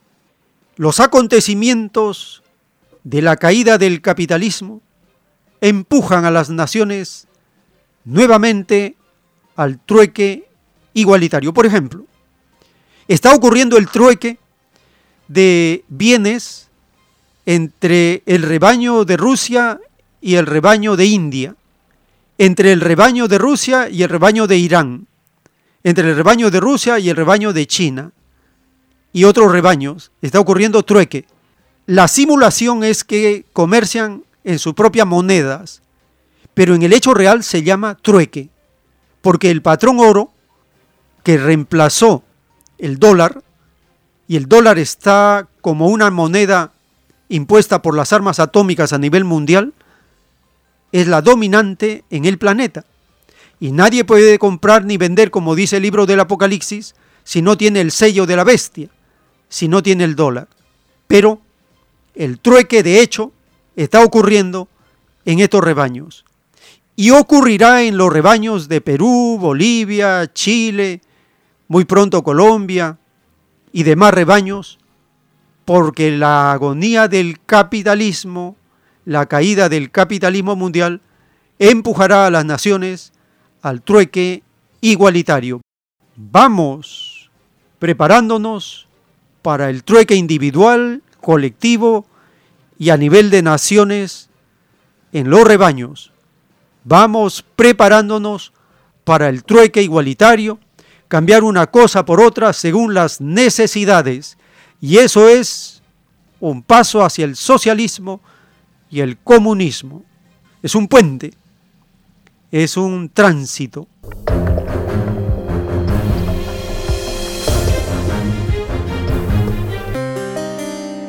Para conocer un poco de la civilización colectivista, socialista, que se desarrolló en el Perú en el pasado, porque estas civilizaciones del pasado en esta zona que ahora se llama Perú, ellos no conocieron el dinero, ellos practicaban el trueque igualitario y los quipus era un avanzadísimo sistema de contabilidad, utilizaban el código binario, que es el mismo sistema que usan las computadoras actuales.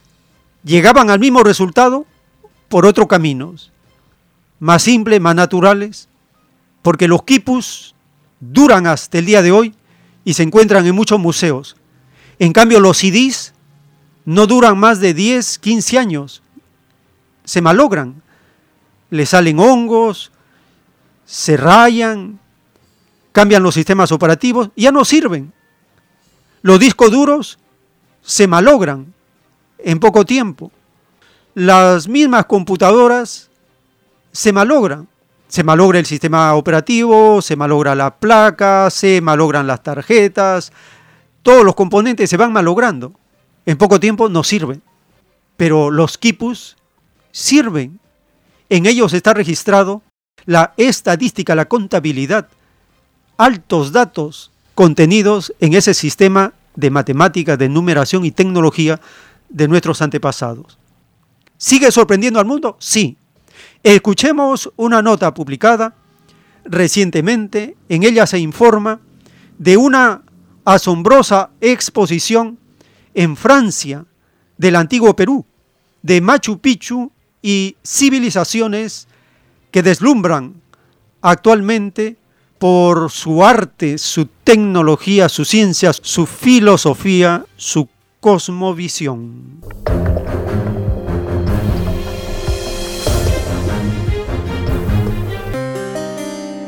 Hoy daremos un salto al pasado para descubrir dos magnas civilizaciones antiguas a través de los objetos que nos legaron. En este programa descubriremos los secretos del antiguo Perú a través de una exposición inédita sobre Machu Picchu en París que reúne piezas con más de 3.000 años de historia.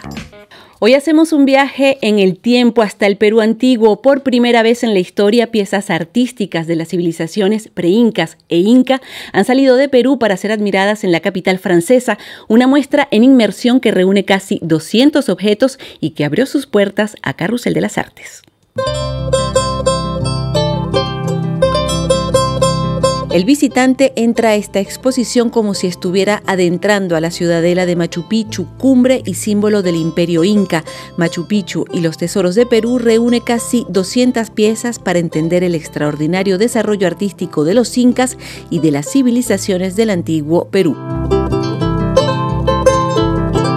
Acá en esta exhibición presentamos 3.000 años de desarrollo cultural. Partimos con culturas eh, diferentes, Chavín, Cupisnique, Vicús, Mochica, Lambayeque, Chimú, hasta los incas. Esto se cuenta a través de materiales maravillosos, eh, cerámicas modeladas, este, pintadas, textiles suntuosos, este, eh, textiles de, de plumas, tejidos, pectorales, joyas de oro y plata. Y todos estos objetos conforman un discurso narrativo, un sistema visual de comunicación. Los incas aprendieron de las civilizaciones que los precedieron, adoptaron su cosmovisión y las creencias en tres mundos, el superior, el de los muertos y el de los hombres. En París pueden admirarse suntuosas joyas de una gran factura de oro y plata, metales sagrados para los habitantes del Perú antiguo. El oro representa al sol, el sol representa el mundo de arriba, el mundo de los dioses, es masculino. La plata representa la noche, representa la luna, representa lo femenino, representa el mundo de abajo, la madre tierra, el útero materno. Lo que tenemos que hacer cuando vemos estas piezas, en vez de mirar una joya como la veríamos en cualquier joyería, en realidad lo que tenemos que ver es todo el trasfondo de cómo se hizo con tanta mística pensando que hacerla de esa forma es lo que impulsaría al círculo de la vida a que siempre se esté regenerando. Machu Picchu y los tesoros de Perú se completa con una visita de realidad virtual para una vertiginosa experiencia en inmersión. El tiempo está cerca. En el libro la traducción telepática de las piedras grabadas de Ica y de la geometría de Nazca, el Divino Padre Eterno nos revela por primera vez. Esta civilización sabía del cosmos infinitamente más de lo que sabe actualmente nuestra civilización y sabían infinitamente más de lo microscópico del interior de la materia. Tenían poderes para mandar sobre los elementos. Su desaparición de la Tierra fue por eliminación gradual y natural. Cuando ellos reinaron, la faz de la Tierra tenía otra forma. Los animales prehistóricos estaban desapareciendo sobre la tierra había un tercio de ellos. La civilización se comunicaba con la galaxia. Eran los últimos tiempos de la era llamada era de los cielos abiertos. Poseían enormes pistas de aterrizaje y acostumbraban a dibujar sobre sus pistas dibujos galácticos uno de los símbolos más comunes era el tridente. En este símbolo representaban a la galaxia Trino, la galaxia de los soles amarillos pálidos. Estas criaturas sabían de la Trinidad como nadie ha sabido hasta ahora. Sabían que de los soles alfa y omega de la galaxia Trino había nacido la chispita de la que es actualmente la Tierra. Sabían que el Sol Alfa había fecundado al Sol Omega. Sabían que lo de arriba es igual a lo de abajo. Sabían que en los mundos de arriba se cumplían leyes semejantes a este mundo. Poseían un gobierno común. No conocían la extraña psicología que da la posesión del oro. Les era desconocido el extraño libertinaje que ejerce el oro sobre los influidos. No poseían el complejo al oro.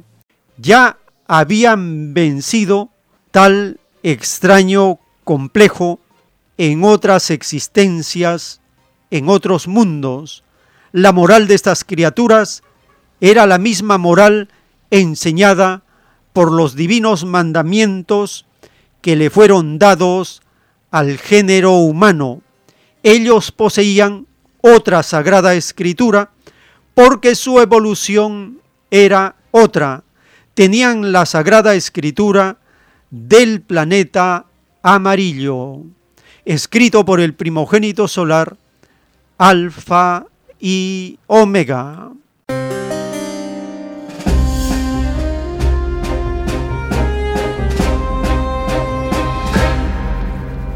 Andina de Noticias en Perú publica una nota referida a los lugares interesantes para conocer en Nazca. Es como levantar solo una capita del pasado geológico de esta poderosa civilización comunista que existió en esta zona que se llama Perú en épocas remotísimas del pasado.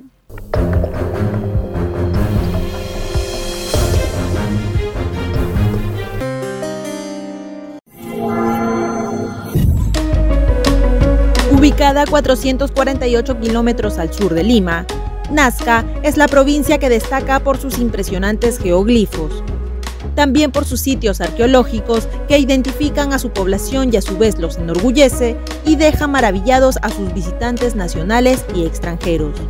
Conozca aquí los atractivos más importantes de este destino turístico peruano. Geoglifos de Nazca. Ocupan un área aproximada de mil kilómetros cuadrados. Se pueden clasificar en biomorfos, geométricos y las pampas barridas. Acueductos de Cantayop son 46 sistemas de captación de agua del subsuelo, construidos por la cultura nazca hace centenares de años, y su innovador diseño hidráulico permitían extraer el agua hacia la superficie durante todo el año. Los acueductos aseguraban el suministro de agua a la ciudad de Nazca y a los campos de los alrededores, lo que permite el cultivo de algodón, habas, papas, maíz, entre otros en una región considerada una de las más áridas del mundo. Los paredones. Este sitio arqueológico atribuye su construcción al Inca Pachacútec y según las investigaciones habría sido un centro administrativo, un lugar de retiro o una fortaleza. Cahuachi, un centro ceremonial o sitio de peregrinaje construido con adobes situado cerca de los geoglifos de Nazca. Hasta ahora se han descubierto 34 construcciones dentro de la muralla y de la que se han descubierto 7 niveles escalonados. Zona Reservada San Fernando. Declarada como área natural protegida en el 2009, en el lugar se encuentra una importante variedad de fauna marina que hace valiosa la reserva. En el sitio se puede reconocer 46 especies de animales endémicas y 7 de ellas son consideradas nuevas para el estudio de la ciencia. Duna Cerro Blanco. Se trata de la elevación de arena más alta de Ica. Son 2.078 metros.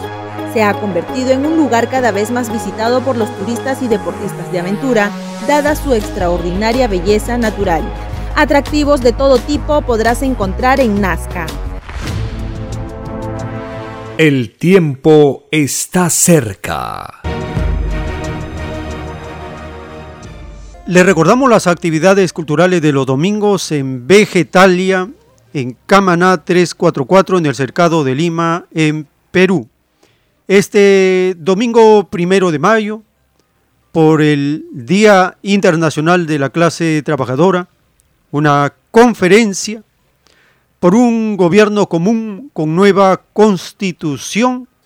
El aviso, la invitación es a partir de las 3 de la tarde, un conversatorio, una lectura, un compartir materiales y a las 4 de la tarde la conferencia por el Día Internacional de la Clase Trabajadora.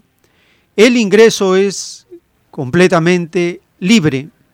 Y en Lince, en el restaurante vegetariano Fuente Natural de Avenida Canevaro 469, de lunes a sábado, a partir del mediodía, puede acercarse para solicitar volantes, folletos y compartir con hermanos, hermanas interesadas en conocer la doctrina del Cordero de Dios, la página web, los programas de radio, los podcasts, los canales de YouTube y todos los medios que se usan para comunicar, difundir, expandir, para leer la nueva doctrina enviada por el Divino Padre.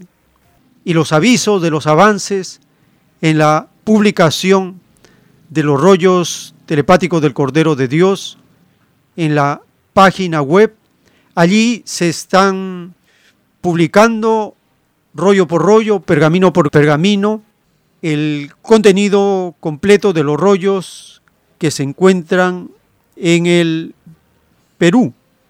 Los 304 rollos publicados que abarcan la ciencia, la moral, la justicia, la psicología, la nueva revelación del origen de las cosas y lo que vendrá.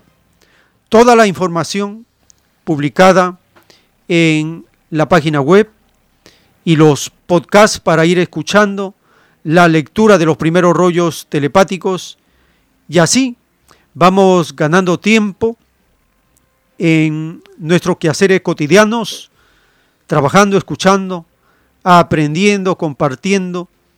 Todo esto beneficia el desarrollo espiritual, moral, psicológico, mental de los lectores, de los estudiosos de la Sagrada Escritura, porque el mandato de la escritura telepática dice que si el mundo hubiese estudiado, profundizado las escrituras, habríamos derribado a los yugos del mundo, porque nada podrían contra la fe de un mundo.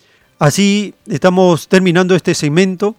Les agradecemos por estar acompañándonos y les invitamos a seguirnos en la siguiente, porque tenemos más audios y más información para compartir y por la gracia del Divino Padre Eterno vamos a continuar.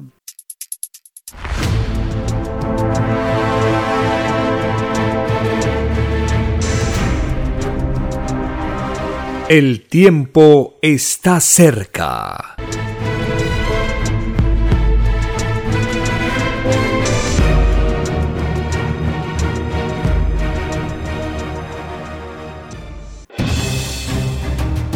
El tiempo ha llegado. Hay momentos cuando el pueblo entra en un estado de soberanía y esto ocurre cuando el creador de la vida ordena cambiarlo todo por mandato divino. Está escrito en la doctrina Alfa y Omega que deben constituirse congresos de obreros y obreras en todas las naciones. Cristo dijo en Lucas 12, verso 32, No temáis, pequeño rebaño, porque a vuestro Padre le ha placido daros el reino. Envíe sus aportes en texto y audio al 934-407-166 o solicite más información al 934-407-166. Solo una unidad común con nueva moral dará paz al mundo. Por orden de Dios Padre, el mundo será dirigido por los trabajadores. Ha llegado el tiempo para que el pueblo escoja su propio destino y se gobierne a sí mismo. Alegraos humildes del mundo, vuestro yugo llega a su fin.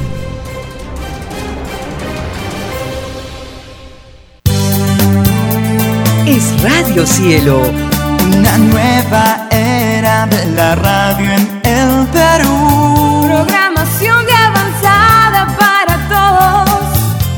Es Radio Cielo, el mejor labios cielo, sembrando amor y conciencia. Es Radio Cielo Ahora, tu radio favorita, Cielo, llega a todo el mundo. Visítanos e interactúa con todos tus conductores de la variedad de programas que ofrece tu radio Cielo. Radio Cielo en la red. Ingresa a la www.radiocielo.com.pe y desde tu teléfono móvil, interactúa con nosotros. Radio Cielo, a la vanguardia de la tecnología. Te- tecnología. Ci- Cielo.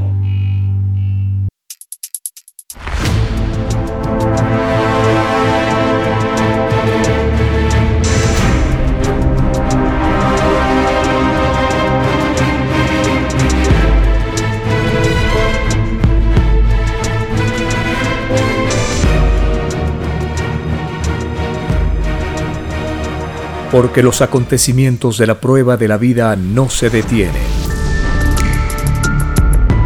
Porque todo tiene un principio, un desarrollo y un fin.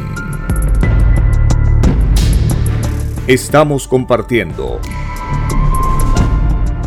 El tiempo está cerca. Una gran oportunidad para cambiar nuestros destinos y la vida.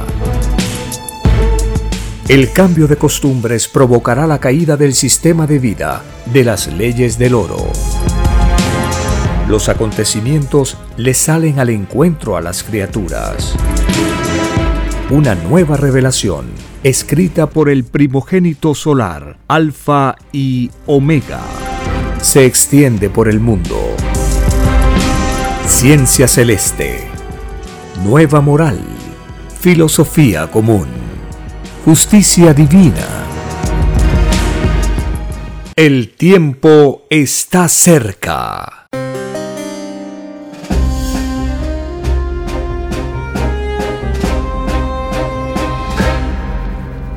Gracias al Divino Creador de todas las cosas, estamos compartiendo estas informaciones basadas en las Sagradas Escrituras y los rollos telepáticos del Cordero de Dios que nos anuncian lo que vendrá y revela el origen, causa y destino de todas las cosas.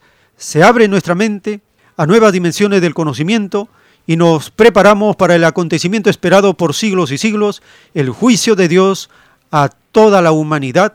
Cada uno aprenderá y conocerá cuál es el destino que se ha ganado según sus propias obras. En un plano celeste del Cordero de Dios, el Divino Padre Eterno nos habla de los derechos, de las enseñanzas en las parábolas de Dios y la relación que existe entre los derechos humanos y los jinetes del Apocalipsis.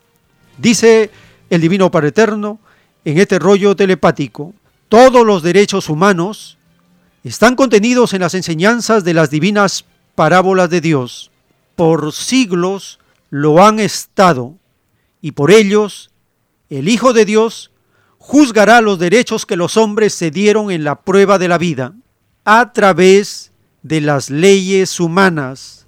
Y es más fácil que tenga derechos en el divino juicio de Dios uno que defendió sus derechos en la prueba de la vida a que los tenga uno que no los defendió. Y los que persiguieron a los derechos, más les valdría no haber pedido la prueba de la vida humana, porque de ellos se hará tal escarmiento en el llorar y crujir de dientes que ellos mismos maldecirán la propia vida humana. El castigo de los que persiguieron los derechos pedidos en el reino de los cielos será llamado juicio a los jinetes del Apocalipsis, porque tales individuos pertenecían a las llamadas fuerzas armadas que surgieron durante el extraño reinado de la bestia. Se les llamará jinetes del Apocalipsis, porque ellos mismos se habían creado sus propios Apocalipsis. Ellos mismos se apocaron y no habrá para ellos ni una molécula de misericordia, porque ellos no la tuvieron. El drama de los jinetes del Apocalipsis arrastrará a otros millones de seres a sus propias condenas. Serán aquellos que aplaudían a los jinetes del Apocalipsis, serán los que aplaudían a los que se habían tentado en el uso de la fuerza. Los dormidos de la vida no sabían a quienes aplaudían y cuando lo llegan a saber es cuando se les dice que no entrarán al reino de los cielos. La prueba de la vida consistía en descubrir el mal, no consistía en aplaudirlo ni en alabarlo. Si el planeta Tierra no hubiese conocido a los que se tentaron en el uso de la fuerza, muchas generaciones de seres humanos habrían logrado entrar de nuevo al reino de los cielos, escrito por el primogénito solar, Alfa y Omega.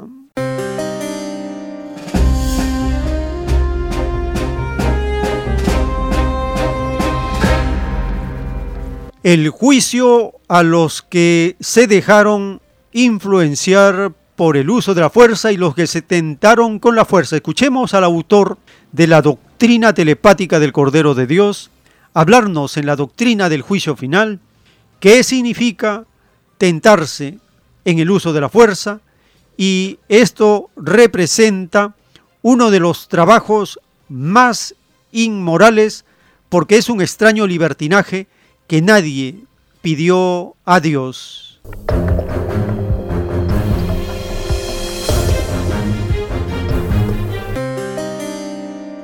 que dice el padre como el militarismo no está en su evangelio, los militares están más condenados del que fusilan. El militarismo no está en de Dios. Y es más fácil que quede en este mundo lo que está en el evangelio, a que quede lo que no está en el evangelio. Nadie pidió al padre prepararse para matar a otro, porque todos pidieron el mandamiento que dice no matarás. Todo el que fue militar en la prueba de la vida tiene que sumar todos los segundos del tiempo que fue militar. Y ese número de segundos restable a las obras buenas que hizo en la vida. Ahí nos explicó Dios, solo Satanás divide. Había que saber elegir a quién se servía en la vida cuando se escogió trabajo. Hay trabajos que tienen más moral y otros menos moral. Las pruebas son pruebas. El Padre explica ahora el porcentaje que recibe cada criatura especialidad por especialidad. Y dice el padre, el servir a la fuerza es uno de los trabajos más inmorales, porque es un extraño libertinaje que nadie pidió a Dios. Nadie le dijo al Eterno, Padre Eterno, en el lejano planeta quiero mandar por la fuerza. No tiene sentido. ¿No cree que si no habiendo el servicio castrense ahí, en paz? Verdaderamente. Si no existieran los militares, el mundo estaría en paz. Se va a quitar. Los militares existen porque los hombres sacaron un extraño y desconocido sistema de vida, salido de las extrañas leyes de hombre. Si el hombre no hubiese sacado ese sistema de vida, no existirían los militares. Existiría algo más amoroso. Tendríamos una psicología más elevada, más El tiempo está cerca. En la divina revelación en la doctrina del juicio final, en el libro Lo que vendrá, está escrito el título 688 dictado por el Divino Padre Eterno. El Divino Apocalipsis fue escrito para que cada uno se creara mentalmente una imagen de lo que sería el divino juicio final, porque así lo pidió cada uno a Dios. Los espíritus humanos piden pruebas a Dios, esperanzados en ganar el reino de los cielos a través del divino puntaje celestial que es la divina añadidura de Dios. Es más fácil que entre al reino de los cielos uno que se esforzó toda la vida por comprender el divino Apocalipsis, a que pueda entrar uno que se desanimó en su primera tentativa. A mayor esfuerzo realizado, mayor es también el divino premio, escrito por el primogénito solar, Alfa y Omega.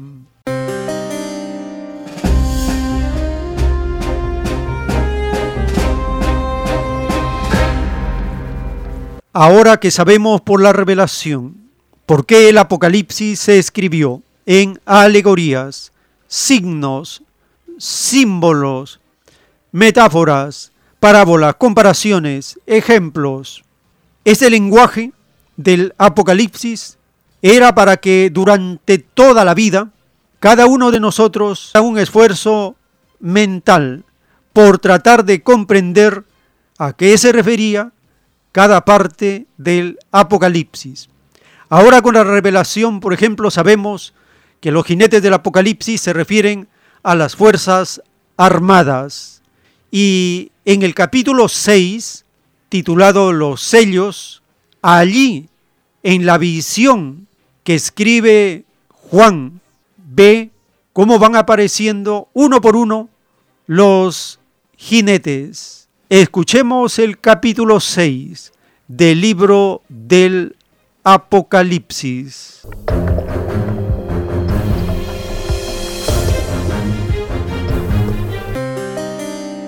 Capítulo 6 Los sellos Vi cuando el Cordero abrió uno de los sellos y oí a uno de los cuatro seres vivientes decir como con voz de trueno, ven y mira. Y miré, y he aquí un caballo blanco, y el que lo montaba tenía un arco, y le fue dada una corona, y salió venciendo y para vencer. Cuando abrió el segundo sello, oí al segundo ser viviente que decía, ven y mira, y salió otro caballo Bermejo, y al que lo montaba le fue dado poder de quitar de la tierra la paz, y que se matasen unos a otros, y se le dio una gran espada. Cuando abrió el tercer sello, oí al tercer ser viviente que decía, Ven y mira. Y miré, y he aquí un caballo negro y el que lo montaba tenía una balanza en la mano, y oí una voz de en medio de los cuatro seres vivientes que decía, Dos libras de trigo por un denario, y seis libras de cebada por un denario, pero no dañes el aceite ni el vino. Cuando abrió el cuarto sello, oí la voz del cuarto ser viviente que decía, Ven y mira. Miré, y he aquí un caballo amarillo, y el que lo montaba tenía por nombre muerte, y el Hades le seguía, y le fue dada potestad sobre la cuarta parte de la tierra, para matar con espada, con hambre, con mortandad y con las fieras de la tierra. Cuando abrió el quinto sello, vi bajo el altar las almas de los que habían sido muertos por causa de la palabra de Dios y por el testimonio que tenían, y clamaban a gran voz diciendo, ¿Hasta cuándo, Señor Santo y verdadero, no juzgas y vengas nuestra sangre en los que moran en la tierra? y se les dieron vestiduras blancas, y se les dijo que descansasen todavía un poco de tiempo, hasta que se completara el número de sus consiervos y sus hermanos, que también habían de ser muertos, como ellos.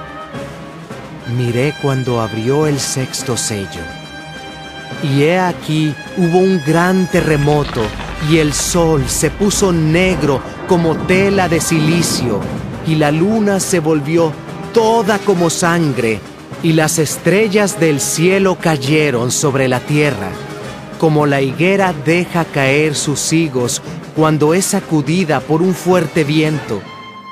Y el cielo se desvaneció como un pergamino que se enrolla, y todo monte y toda isla se removió de su lugar. Y los reyes de la tierra, y los grandes, los ricos, los capitanes, los poderosos, y todo siervo y todo libre, se escondieron en las cuevas y entre las peñas de los montes, y decían a los montes y a las peñas, Caed sobre nosotros y escondednos del rostro de aquel que está sentado sobre el trono y de la ira del Cordero, porque el gran día de su ira ha llegado. ¿Y quién podrá sostenerse en pie? El tiempo está cerca. En la revelación de la última verdad, en los planos celestes del Cordero de Dios, el Divino Padre Eterno nos recuerda, escrito fue que no se puede servir a dos señores, no se puede servir a dos filosofías, o se sirve a Dios sin destruir al hermano, o se sirve al demonio de la fuerza. En el reino de los cielos solo existen creadores, no existen destructores. La fuerza divina es fuerza creadora. Allí se piensa y se sean colosales mundos. Todos los que vestís, orgullosos, uniformes, avisados estáis, desde el mismo instante en que llega a vosotros el conocimiento de la nueva revelación, porque os empieza a correr, segundo tras segundo, el puntaje de aviso en revelación. Así lo pedisteis en el reino de los cielos. Allí prometisteis vencer en la vida humana vuestros orgullosos ideales que a nada conducen. Solo os endeudáis con vuestro Creador.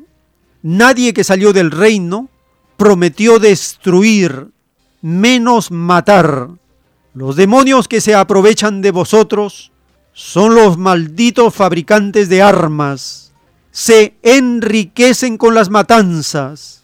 Es por eso que este planeta jamás tendrá paz mientras vivan estos demonios. Mas tienen sus días contados. Escrito fue que todo árbol que no plantó el Divino Padre, de raíz será arrancado. El materialismo lo constituyen las Naciones Unidas. Es la gran bestia de muchos ojos, de muchas naciones.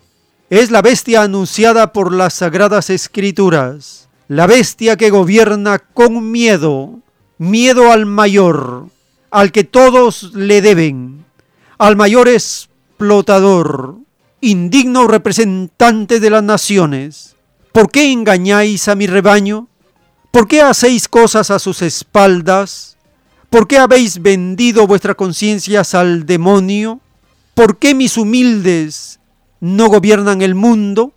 ¿No sabéis, demonio del engaño, que escrito fue que los humildes son los primeros? ¿Por qué ocupáis puestos que no os corresponden? Maldeciréis mil veces usurpar los derechos de mis humildes. Maldeciréis mil veces usurpar los derechos de los humildes. Todo diplomático que perteneció a la bestia llamada Naciones Unidas está condenado. Vuestro puntaje es puntaje de escándalo público. Debéis sumar todos los segundos que totaliza el tiempo en que servisteis a la bestia y vuestro puntito celestial en contra se multiplica por tres.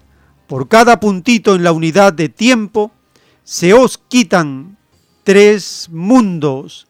Nadie os mandó ser figurones en la vida. Nadie es más grande sino el Padre. Escrito por el primogénito solar, Alfa y Omega.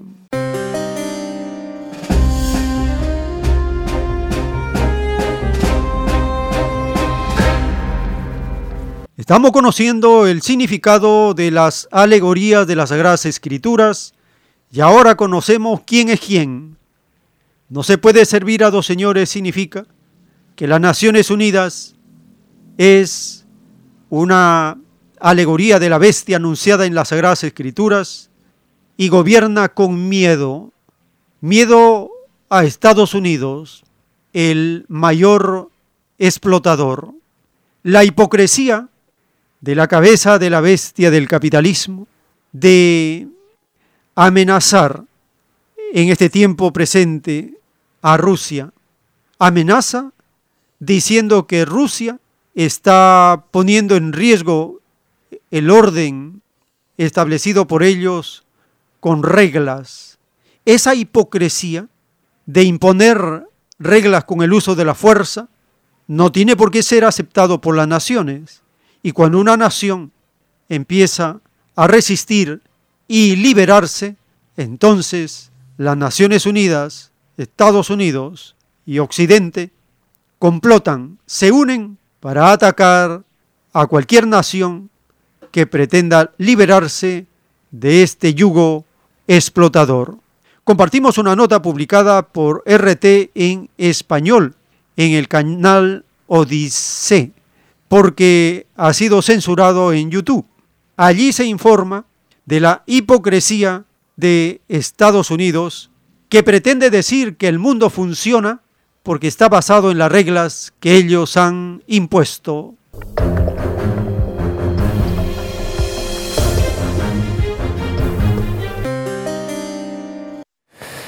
Mientras las secuelas de la crisis ucraniana se expanden golpeando cada vez más la economía y la política mundiales, los países occidentales promueven la narrativa de amenaza al orden basado en reglas. Pero lo cierto es que desde hace tiempo estas reglas se ven debilitadas por la agresión, promoción de los intereses de Washington y sus aliados. Una idea expresada recientemente por el ministro de Exteriores indio y compartida por otras naciones que exigen una seguridad indivisible para todos los países. De ello vamos a conversar junto a Nicolás Trinchero para entender también qué otros elementos de tensión existen. ¿Qué tal, Nicolás? ¿Y a qué se refieren con esos principios? Bueno, cualquiera podría entender, obviamente, que para establecer, para conservar la paz mundial, habría o hay que respetar reglas, pero eh, parece ser que no todos lo hacen. Igualmente, escuchemos cómo desde Estados Unidos últimamente, lo hacen siempre, ¿no? pero cómo últimamente vienen hablando sobre estas supuestas reglas que hay que respetar.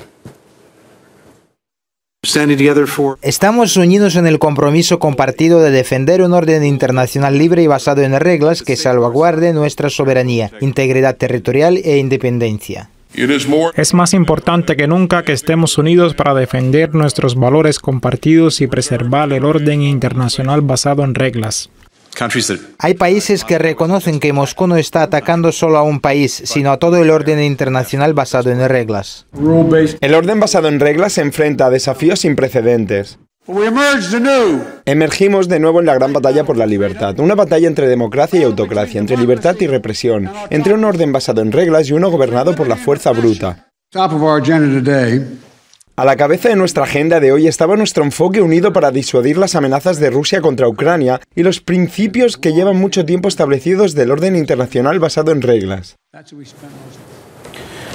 Vamos a repasar algunas opiniones, declaraciones que se escucharon durante los últimos días de diferentes eh, actores internacionales que de alguna manera eh, critican la, actitud de Estados Unidos y sus aliados. En principio, vamos a, ver qué es lo que dijo el Ministerio de Relaciones Exteriores de Rusia ayer, este último martes, en su encuentro con el secretario general de la ONU. Dijo eh, Lavrov que estamos atravesando un momento de desarrollo de, reglas de relaciones internacionales y entonces se plantea o plantea Lavrov, ¿no? Si ahora es el momento, entonces el momento de la verdad, o se acepta que solamente un país y sus aliados eh, decidan cómo va a vivir la humanidad o hay que eh, vivir según los estatutos de la ONU.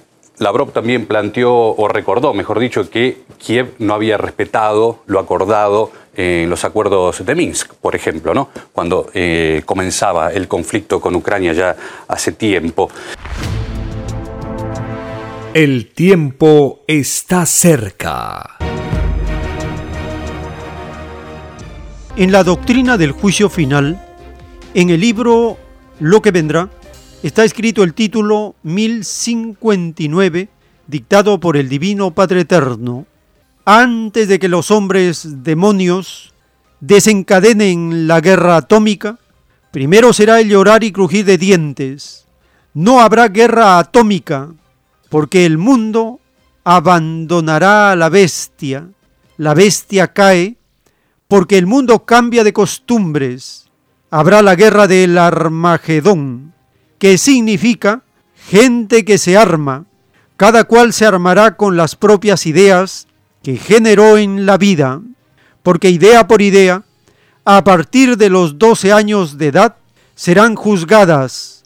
Lo más microscópico que se tuvo en sí mismo es juzgado, porque escrito fue que el divino juicio solar juzgaría todas las cosas imaginables, escrito por el primogénito solar, Alfa y Omega.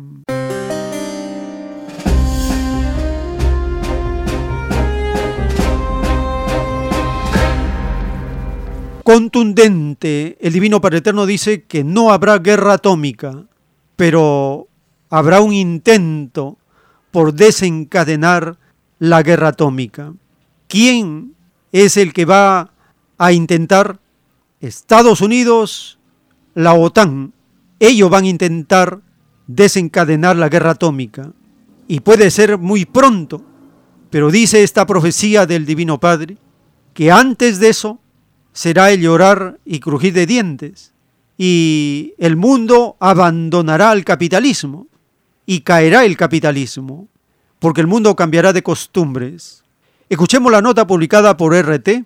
Allí se acusa que el gobierno neonazi, gobierno servil de Estados Unidos en Ucrania, es el causante de la dilatación de los acuerdos, conversaciones con Rusia. Y Rusia advierte que no juega con armas nucleares.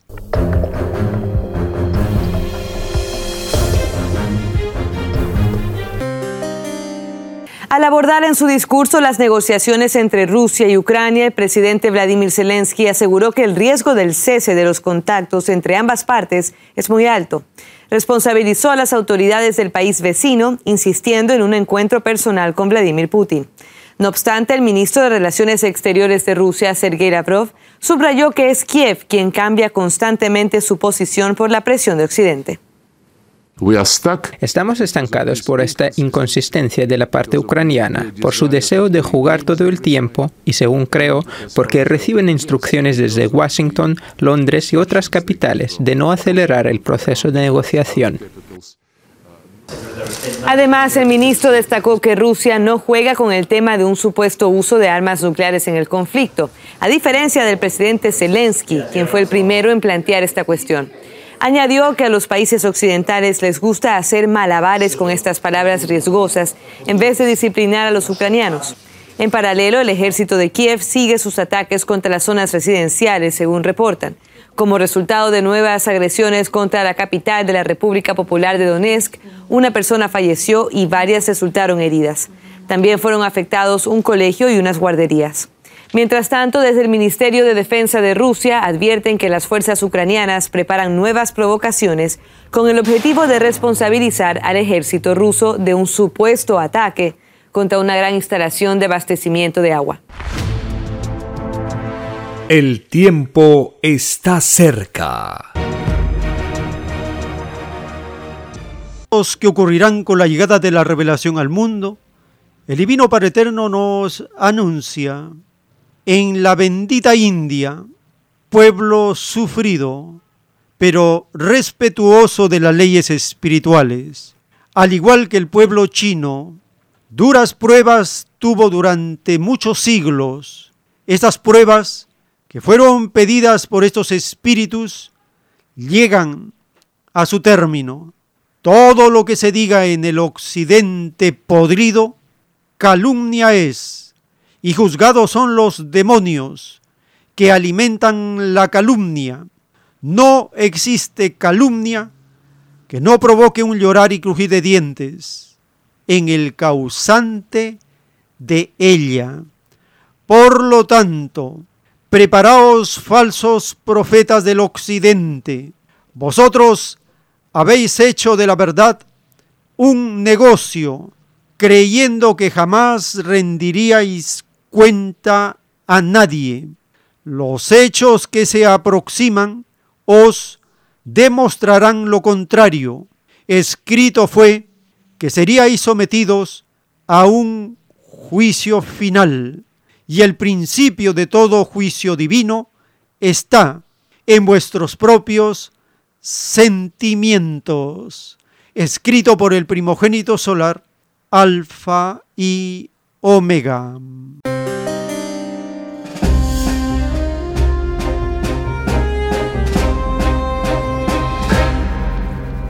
Las profecías para el oriente planetario en la doctrina del Cordero de Dios dicen que en la India y la China se llevarán a cabo grandes acontecimientos del juicio de Dios anunciados en el Evangelio y que las duras pruebas que han pasado estos espíritus de esos rebaños llegan a su fin y todo lo que se diga en el occidente podrido calumnia es.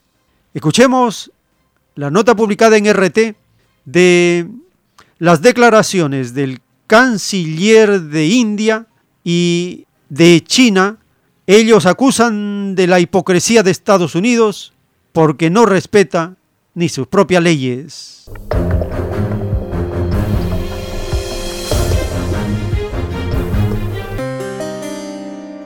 Eh, por otra parte, repasemos lo que dijo el ministro de Relaciones Exteriores de la India, porque eh, recordó lo que ocurrió en, Afganistán, se preguntó si entonces ahí se respetaron las reglas y también eh, recordó que cuando el orden basado en reglas fue amenazado en Asia, desde Europa le aconsejaron comerciar más, simplemente. Pasemos a China, porque allí también hay críticas para Estados Unidos. Eh, se recordó lo que ocurrió en Yugoslavia, en Irak, en Siria, sin el mandato del Consejo de Seguridad de la ONU, y también se preguntan si en ese momento estaban siguiendo las reglas de las relaciones internacionales. Sí, bueno, sin duda una serie de datos que eh, ponen el foco también en otros conflictos que están puestos bajo la atención de China. Sí, hablamos de Taiwán, ¿no? Entonces, porque hay que destacar que desde China consideran una provocación, una nueva provocación, lo que ocurrió durante este último martes con eh, el paso de un destructor estadounidense por el estrecho de Taiwán. Estados Unidos dice que tiene derecho a navegar por aguas internacionales, pero vamos a escuchar qué es lo que decían concretamente sobre este hecho desde Pekín. Nos oponemos firmemente a que Estados Unidos venda armas a Taiwán y a cualquier tipo de vínculo militar entre Estados Unidos y Taiwán. La acción de Estados Unidos violó su serio compromiso con China. Estados Unidos debería ajustar sus hechos a sus palabras y volver a la posición de respetar la política de una sola China. Bueno, y todo esto tendría que darse dentro del concepto de indicibilidad de la seguridad, para Rusia y para China esto tiene que ser eh, global, para todos, ¿no? Pero parece ser que solamente para la OTAN es eh, para los miembros de la alianza. Muy bien, te agradecemos por todos esos datos y hemos conversado. El politólogo y sociólogo Atilio Borón opina que estamos presenciando un cambio en el sistema internacional donde más países de Asia, África y América Latina desafían el orden mundial dominado por los intereses de Estados Unidos. Estamos en las vísperas de la consolidación de un nuevo sistema internacional que va a estar marcado por un cisma muy fuerte entre un occidente, ¿no es cierto?, que está respondiendo totalmente a eh, las, eh, los intereses y las prioridades de Estados Unidos y el mundo eh, asiático y euroasiático, ¿verdad?, y en donde se incluyen los otros países del sur, de África y gran parte de América Latina, que tienen intereses distintos y que quieren un orden internacional en donde no haya, como decía un académico norteamericano, el profesor Samuel Huntington, un sheriff solitario que diga qué es lo que está bien, qué es lo que está mal, que imponga sanciones, que castiga países, que atrape eh, gobernantes o que bloquee economías de los países con los cuales eh, Estados Unidos y sus aliados occidentales no tienen buenas relaciones.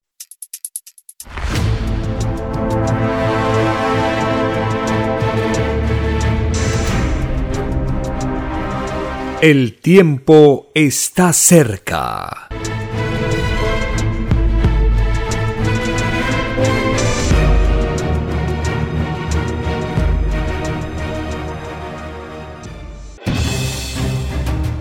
El tiempo ha llegado.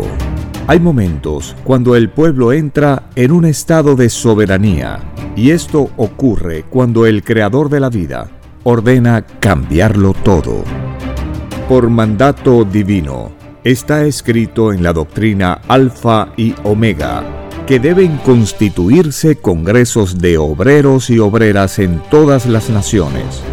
Cristo dijo en Lucas 12, verso 32, No temáis, pequeño rebaño, porque a vuestro Padre le ha placido daros el reino. Envíe sus aportes en texto y audio al 934-407-166 o solicite más información al 934-407-166.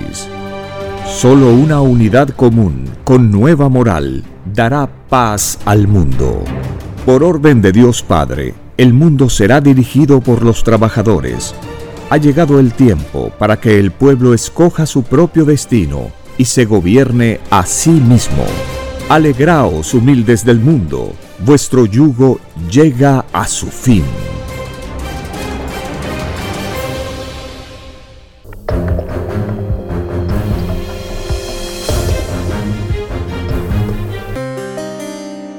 En el capítulo 6, verso 5 del libro del Apocalipsis está escrito, cuando abrió el tercer sello, oí al tercer ser viviente que decía, ven y mira, y miré, y he aquí un caballo negro, y el que lo montaba tenía una balanza en la mano, y oí una voz de en medio de los cuatro seres vivientes que decía, dos libras de trigo por un denario, y seis libras de cebada por un denario, pero no dañes el aceite ni el vino. Apocalipsis capítulo 6 versos 5 y 6. Esta profecía de este jinete negro representa la crisis mundial provocada por el petróleo por los combustibles y a la vez por el armamentismo que provoca escasez y hambruna en el planeta. El que se mencione dos libras de trigo por un denario y seis libras de cebada por un denario, pero no dañes el aceite ni el vino, es una alegoría en los términos actuales de la crisis mundial provocada por esta agresión de la OTAN Estados Unidos contra Rusia y Rusia en su defensa y resistencia está conmocionando a las naciones de Europa por la escasez de trigo que se avecina. Compartimos la nota publicada en RT. Allí se informa de los campos sin sembrar y la próxima hambruna de millones de seres en el planeta.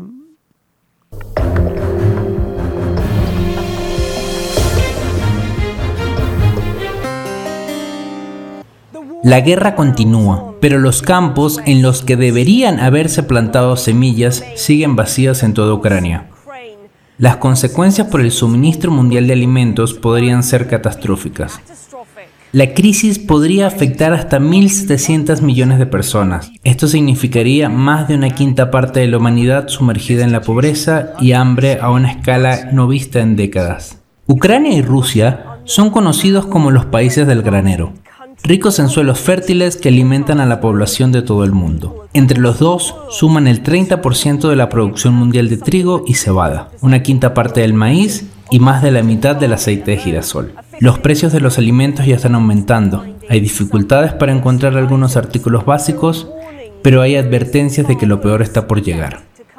El conflicto está causando sufrimiento mucho más allá de sus fronteras, incluso por el doble impacto del aumento de los costos de los alimentos y la energía. Esto está exacerbando la crisis de hambre preexistente en muchos países, incluyendo el centro de África, el Sahel y Oriente Medio lo que amenazará la estabilidad política. Si no actuamos rápidamente, la amenaza de hambruna aumentará para millones de personas. La Unión Europea ha dejado claro que estos problemas han sido causados por Rusia. El responsable de política exterior del bloque dijo que eran los soldados rusos los que sembraban bombas en los campos e impedían que los barcos con alimentos salieran de los puertos. Otros, incluidos los organismos de la ONU, han replicado que el mayor problema de suministros de alimentos son las sanciones impuestas por Occidente. Las interrupciones en la cadena de suministro y en la logística de la producción ucraniana y rusa de cereales y semillas oleaginosas, así como las restricciones a las exportaciones de Rusia, tendrán importantes repercusiones en la seguridad alimentaria. Como le dijo al secretario general de la ONU, las sanciones son un arma de doble filo.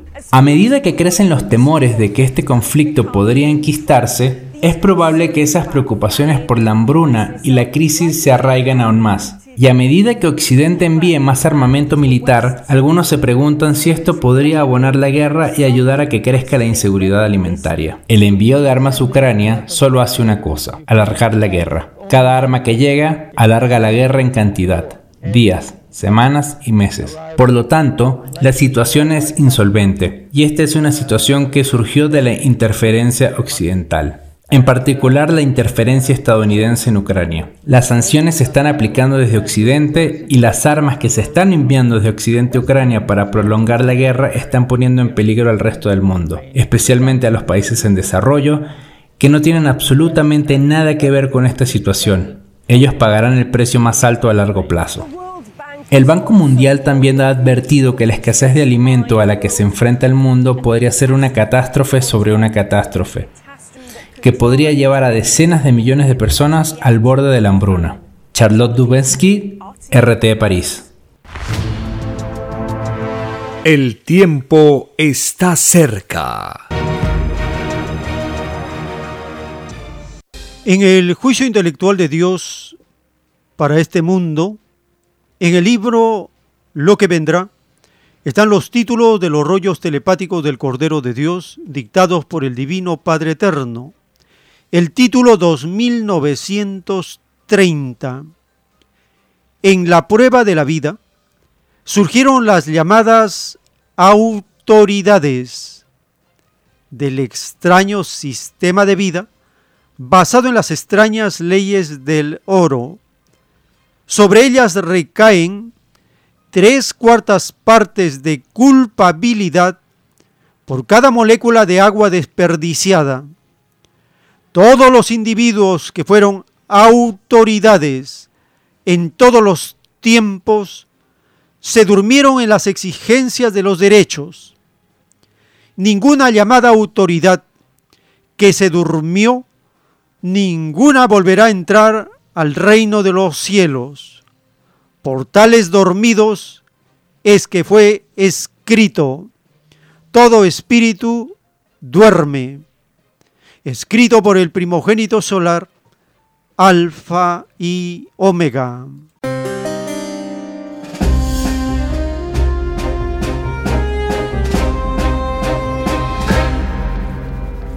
Las extrañas autoridades que no se preocuparon, no pusieron cuidado debido en cuidar el agua y permitieron el desperdicio del agua o la mala atención en los servicios del agua es el caso de un extraño alcalde vacado en Lima.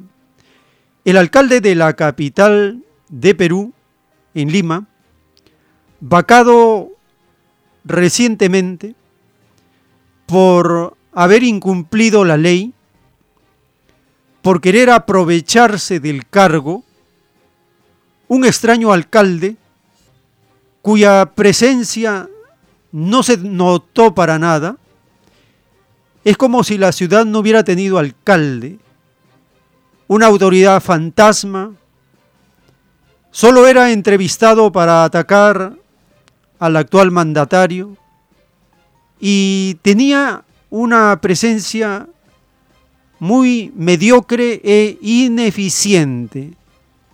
Recientemente se le estaba acusando de querer favorecer a las inmobiliarias en un juicio contra el hospital de los pacientes con deficiencias mentales, un amplio terreno. Pero el motivo de la vacancia tiene que ver con el agua. Escuchemos la nota publicada en el canal de la televisión de Perú y la prensa internacional. Allí, este alcalde dormido, mediocre, ineficiente, violador de la propia ley humana, dice que se va satisfecho y dice que su vacancia es un atentado contra la democracia, como si este individuo ineficiente, dormido, fantasmal, fuese la democracia. Dan risa sus palabras. Dice que se va satisfecho. Escuchemos esta nota como escarmiento de esta secta demoníaca de Acción Popular, junto con la secta demoníaca del APRA, del PPC y todas las sectas derechistas, que son verdaderos azotes, pesadillas contra la población.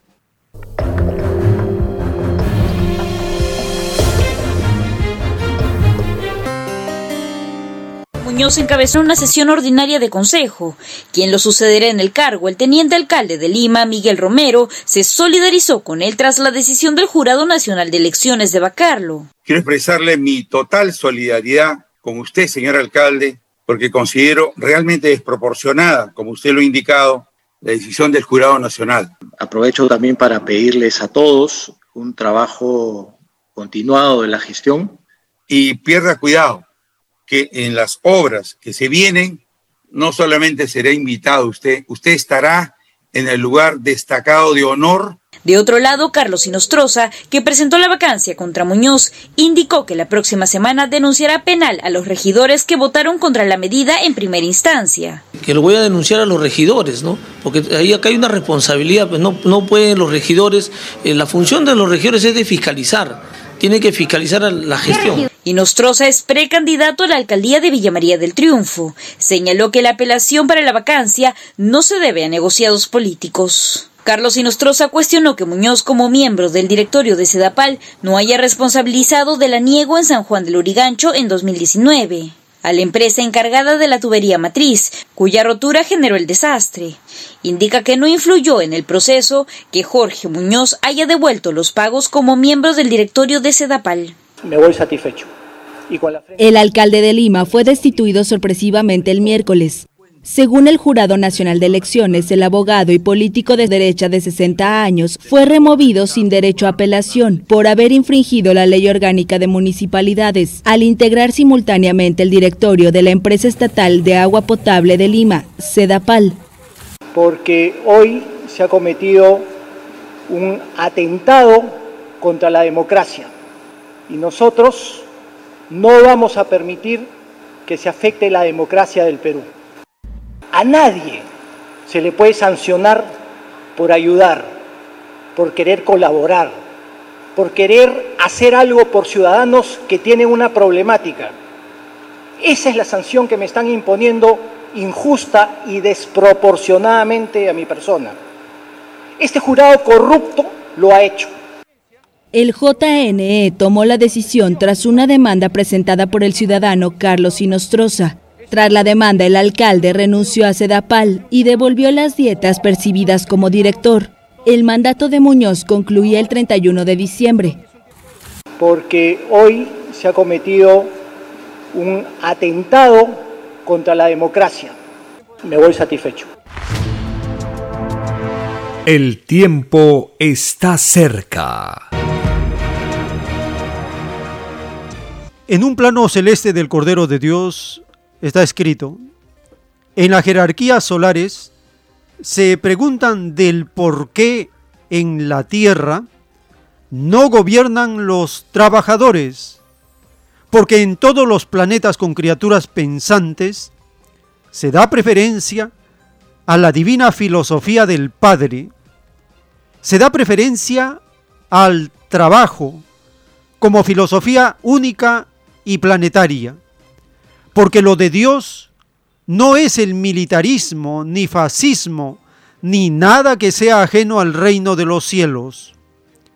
Solo el trabajo, con sus infinitas especialidades, es lo de Dios, porque el Creador no se destruye a sí mismo, escrito por el primogénito solar, Alfa y Omega.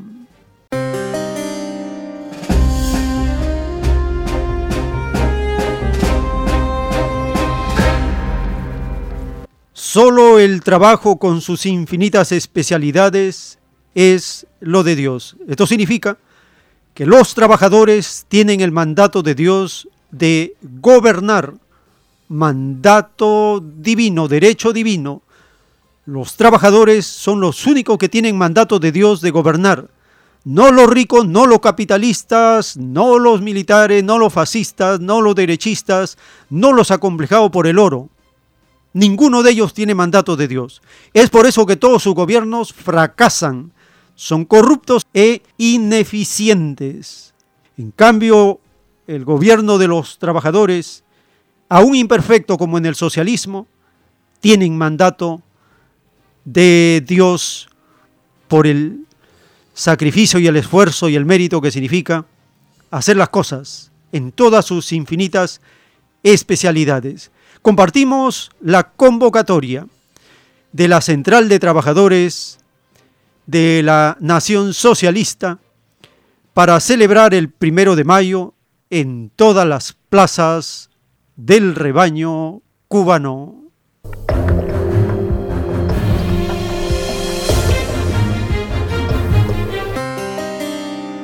Desde el surco y mucho antes del amanecer, obreros, campesinos, jóvenes, federadas, cederistas, pueblo laborioso, se dio cita para brindar su aporte. A la siembra de caña estuvieron dedicadas las jornadas de trabajo voluntario, muestra palpable de la unidad de los cubanos. Como en Artemisa, en todos los territorios del país se realizaron de igual forma actividades similares, las cuales tuvieron como propósito incrementar los niveles de siembra de la dulce gramínea para disponer de materia prima para las zafras venideras.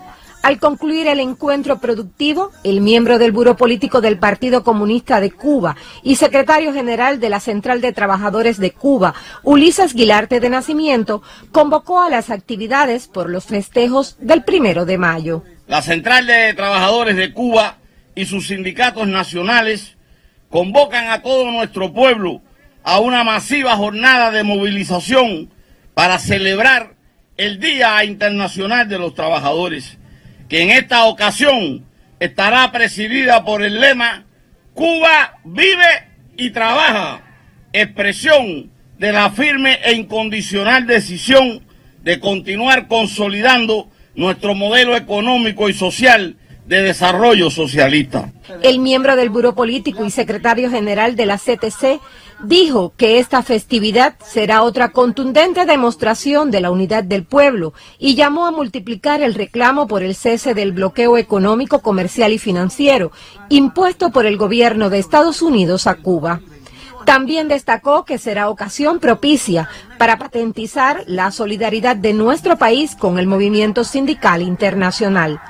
Este primero de mayo daremos nuevamente otra contundente demostración de la unidad indestructible de nuestro heroico pueblo y su respaldo a la inmensa obra de equidad y justicia de la revolución. Confirmaremos el compromiso contraído por los trabajadores cubanos con su defensa y perfeccionamiento, demostrando al mundo una vez más nuestra capacidad de lucha y firme convicción de que siempre alcanzaremos la victoria. Celebrarán los cubanos Día Mundial del Proletariado desde las trincheras sociales, económicas y políticas. Evelix Tamile, Sistema Informativo de la Televisión Cubana. El tiempo está cerca. Le recordamos las actividades culturales de los domingos en Vegetalia, Girón Camaná 344 en el Cercado de Lima. Este domingo primero de mayo, conferencia por el Día Internacional de la Clase Trabajadora, por un gobierno común con nueva constitución. Desde las 3 de la tarde, conversatorio, intercambio con los asistentes, lectura colectiva y a las 4 conferencia por el Día Internacional de la Clase Trabajadora. El ingreso es completamente libre por un gobierno común con nueva constitución. Domingo primero de mayo de 2022. Y en el distrito del Lince, en Avenida Canevaro 469, en el restaurante vegetariano Fuente Natural, de lunes a sábado, a partir del mediodía, Puede también acercarse para solicitar volantes, folletos del mensaje telepático. El mundo será regido por los mismos que fueron explotados y compartir con la población la más grande doctrina de todos los tiempos, la doctrina esperada por siglos y siglos, la revelación de la última verdad, la añadidura prometida por el Divino Padre para separar a este planeta en dos mundos. Este mundo que llega a su fin y el mundo comunista que empieza a extenderse con el juicio de Cristo en la tierra, porque Él implantará el comunismo tal como se vive en el reino de los cielos. Nada hay privado en la naturaleza, nada. Todo es común. Debemos imitar la ley común de la naturaleza. Es por eso que debemos tener un gobierno común, un gobierno que sea igual para todos, un gobierno donde el más humilde, el más sabio, el que tiene la más elevada moral, esté dirigiendo, compartiendo, educando, enseñando y haciendo del destino colectivo la felicidad colectiva basada en el trabajo, basada en el conocimiento, basado en los poderes que dan las virtudes en su plenitud. Todos tenemos 318 virtudes, tenemos muchos dones, talentos, mucha añadidura del divino creador.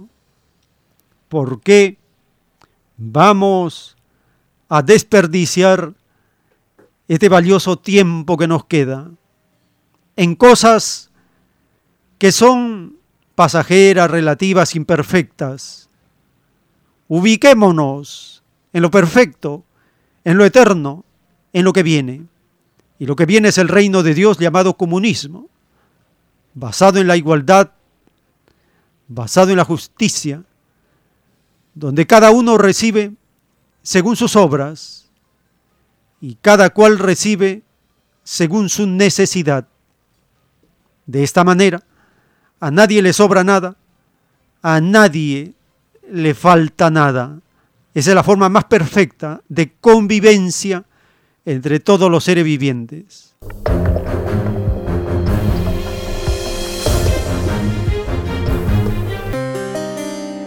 Lo más importante de todo es que puedan leer rollo por rollo con un clic ingresando a la página web alfa y omega.com.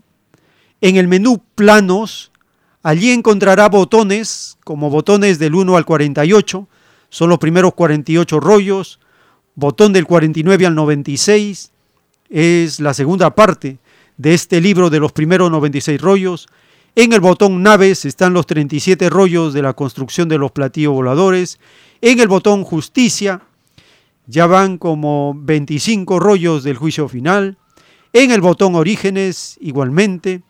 En el botón enigmas varios que se van creando en la medida que se publican los rollos telepáticos. Con un solo clic se abre el rollo en su celular y usted puede leer en letra grande y deslizarse en el nuevo conocimiento planetario que envía el Divino Padre para liberarnos de la explotación del hombre por el hombre, liberarnos de las guerras, liberarnos del escándalo, el libertinaje y la corrupción, liberarnos de esta pesadilla que se llama capitalismo. Y esto ocurre porque el fin de los tiempos está muy pronto y porque la doctrina planetaria se está extendiendo por toda la Tierra. De esta manera llegamos al término de esta jornada. Les agradecemos por habernos acompañado y si el Divino Padre Eterno lo permite, hasta una nueva edición.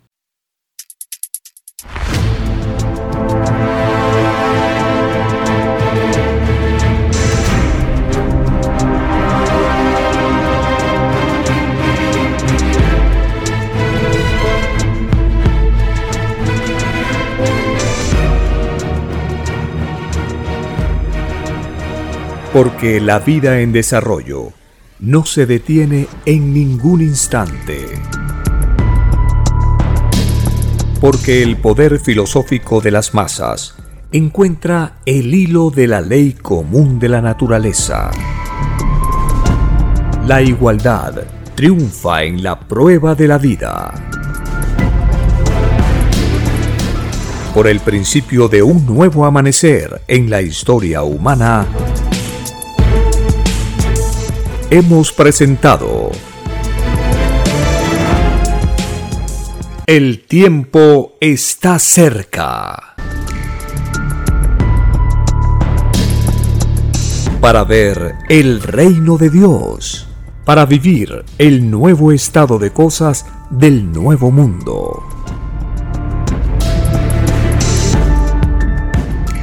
Visite www.alfayomega.com y descargue gratis todos los libros en PDF.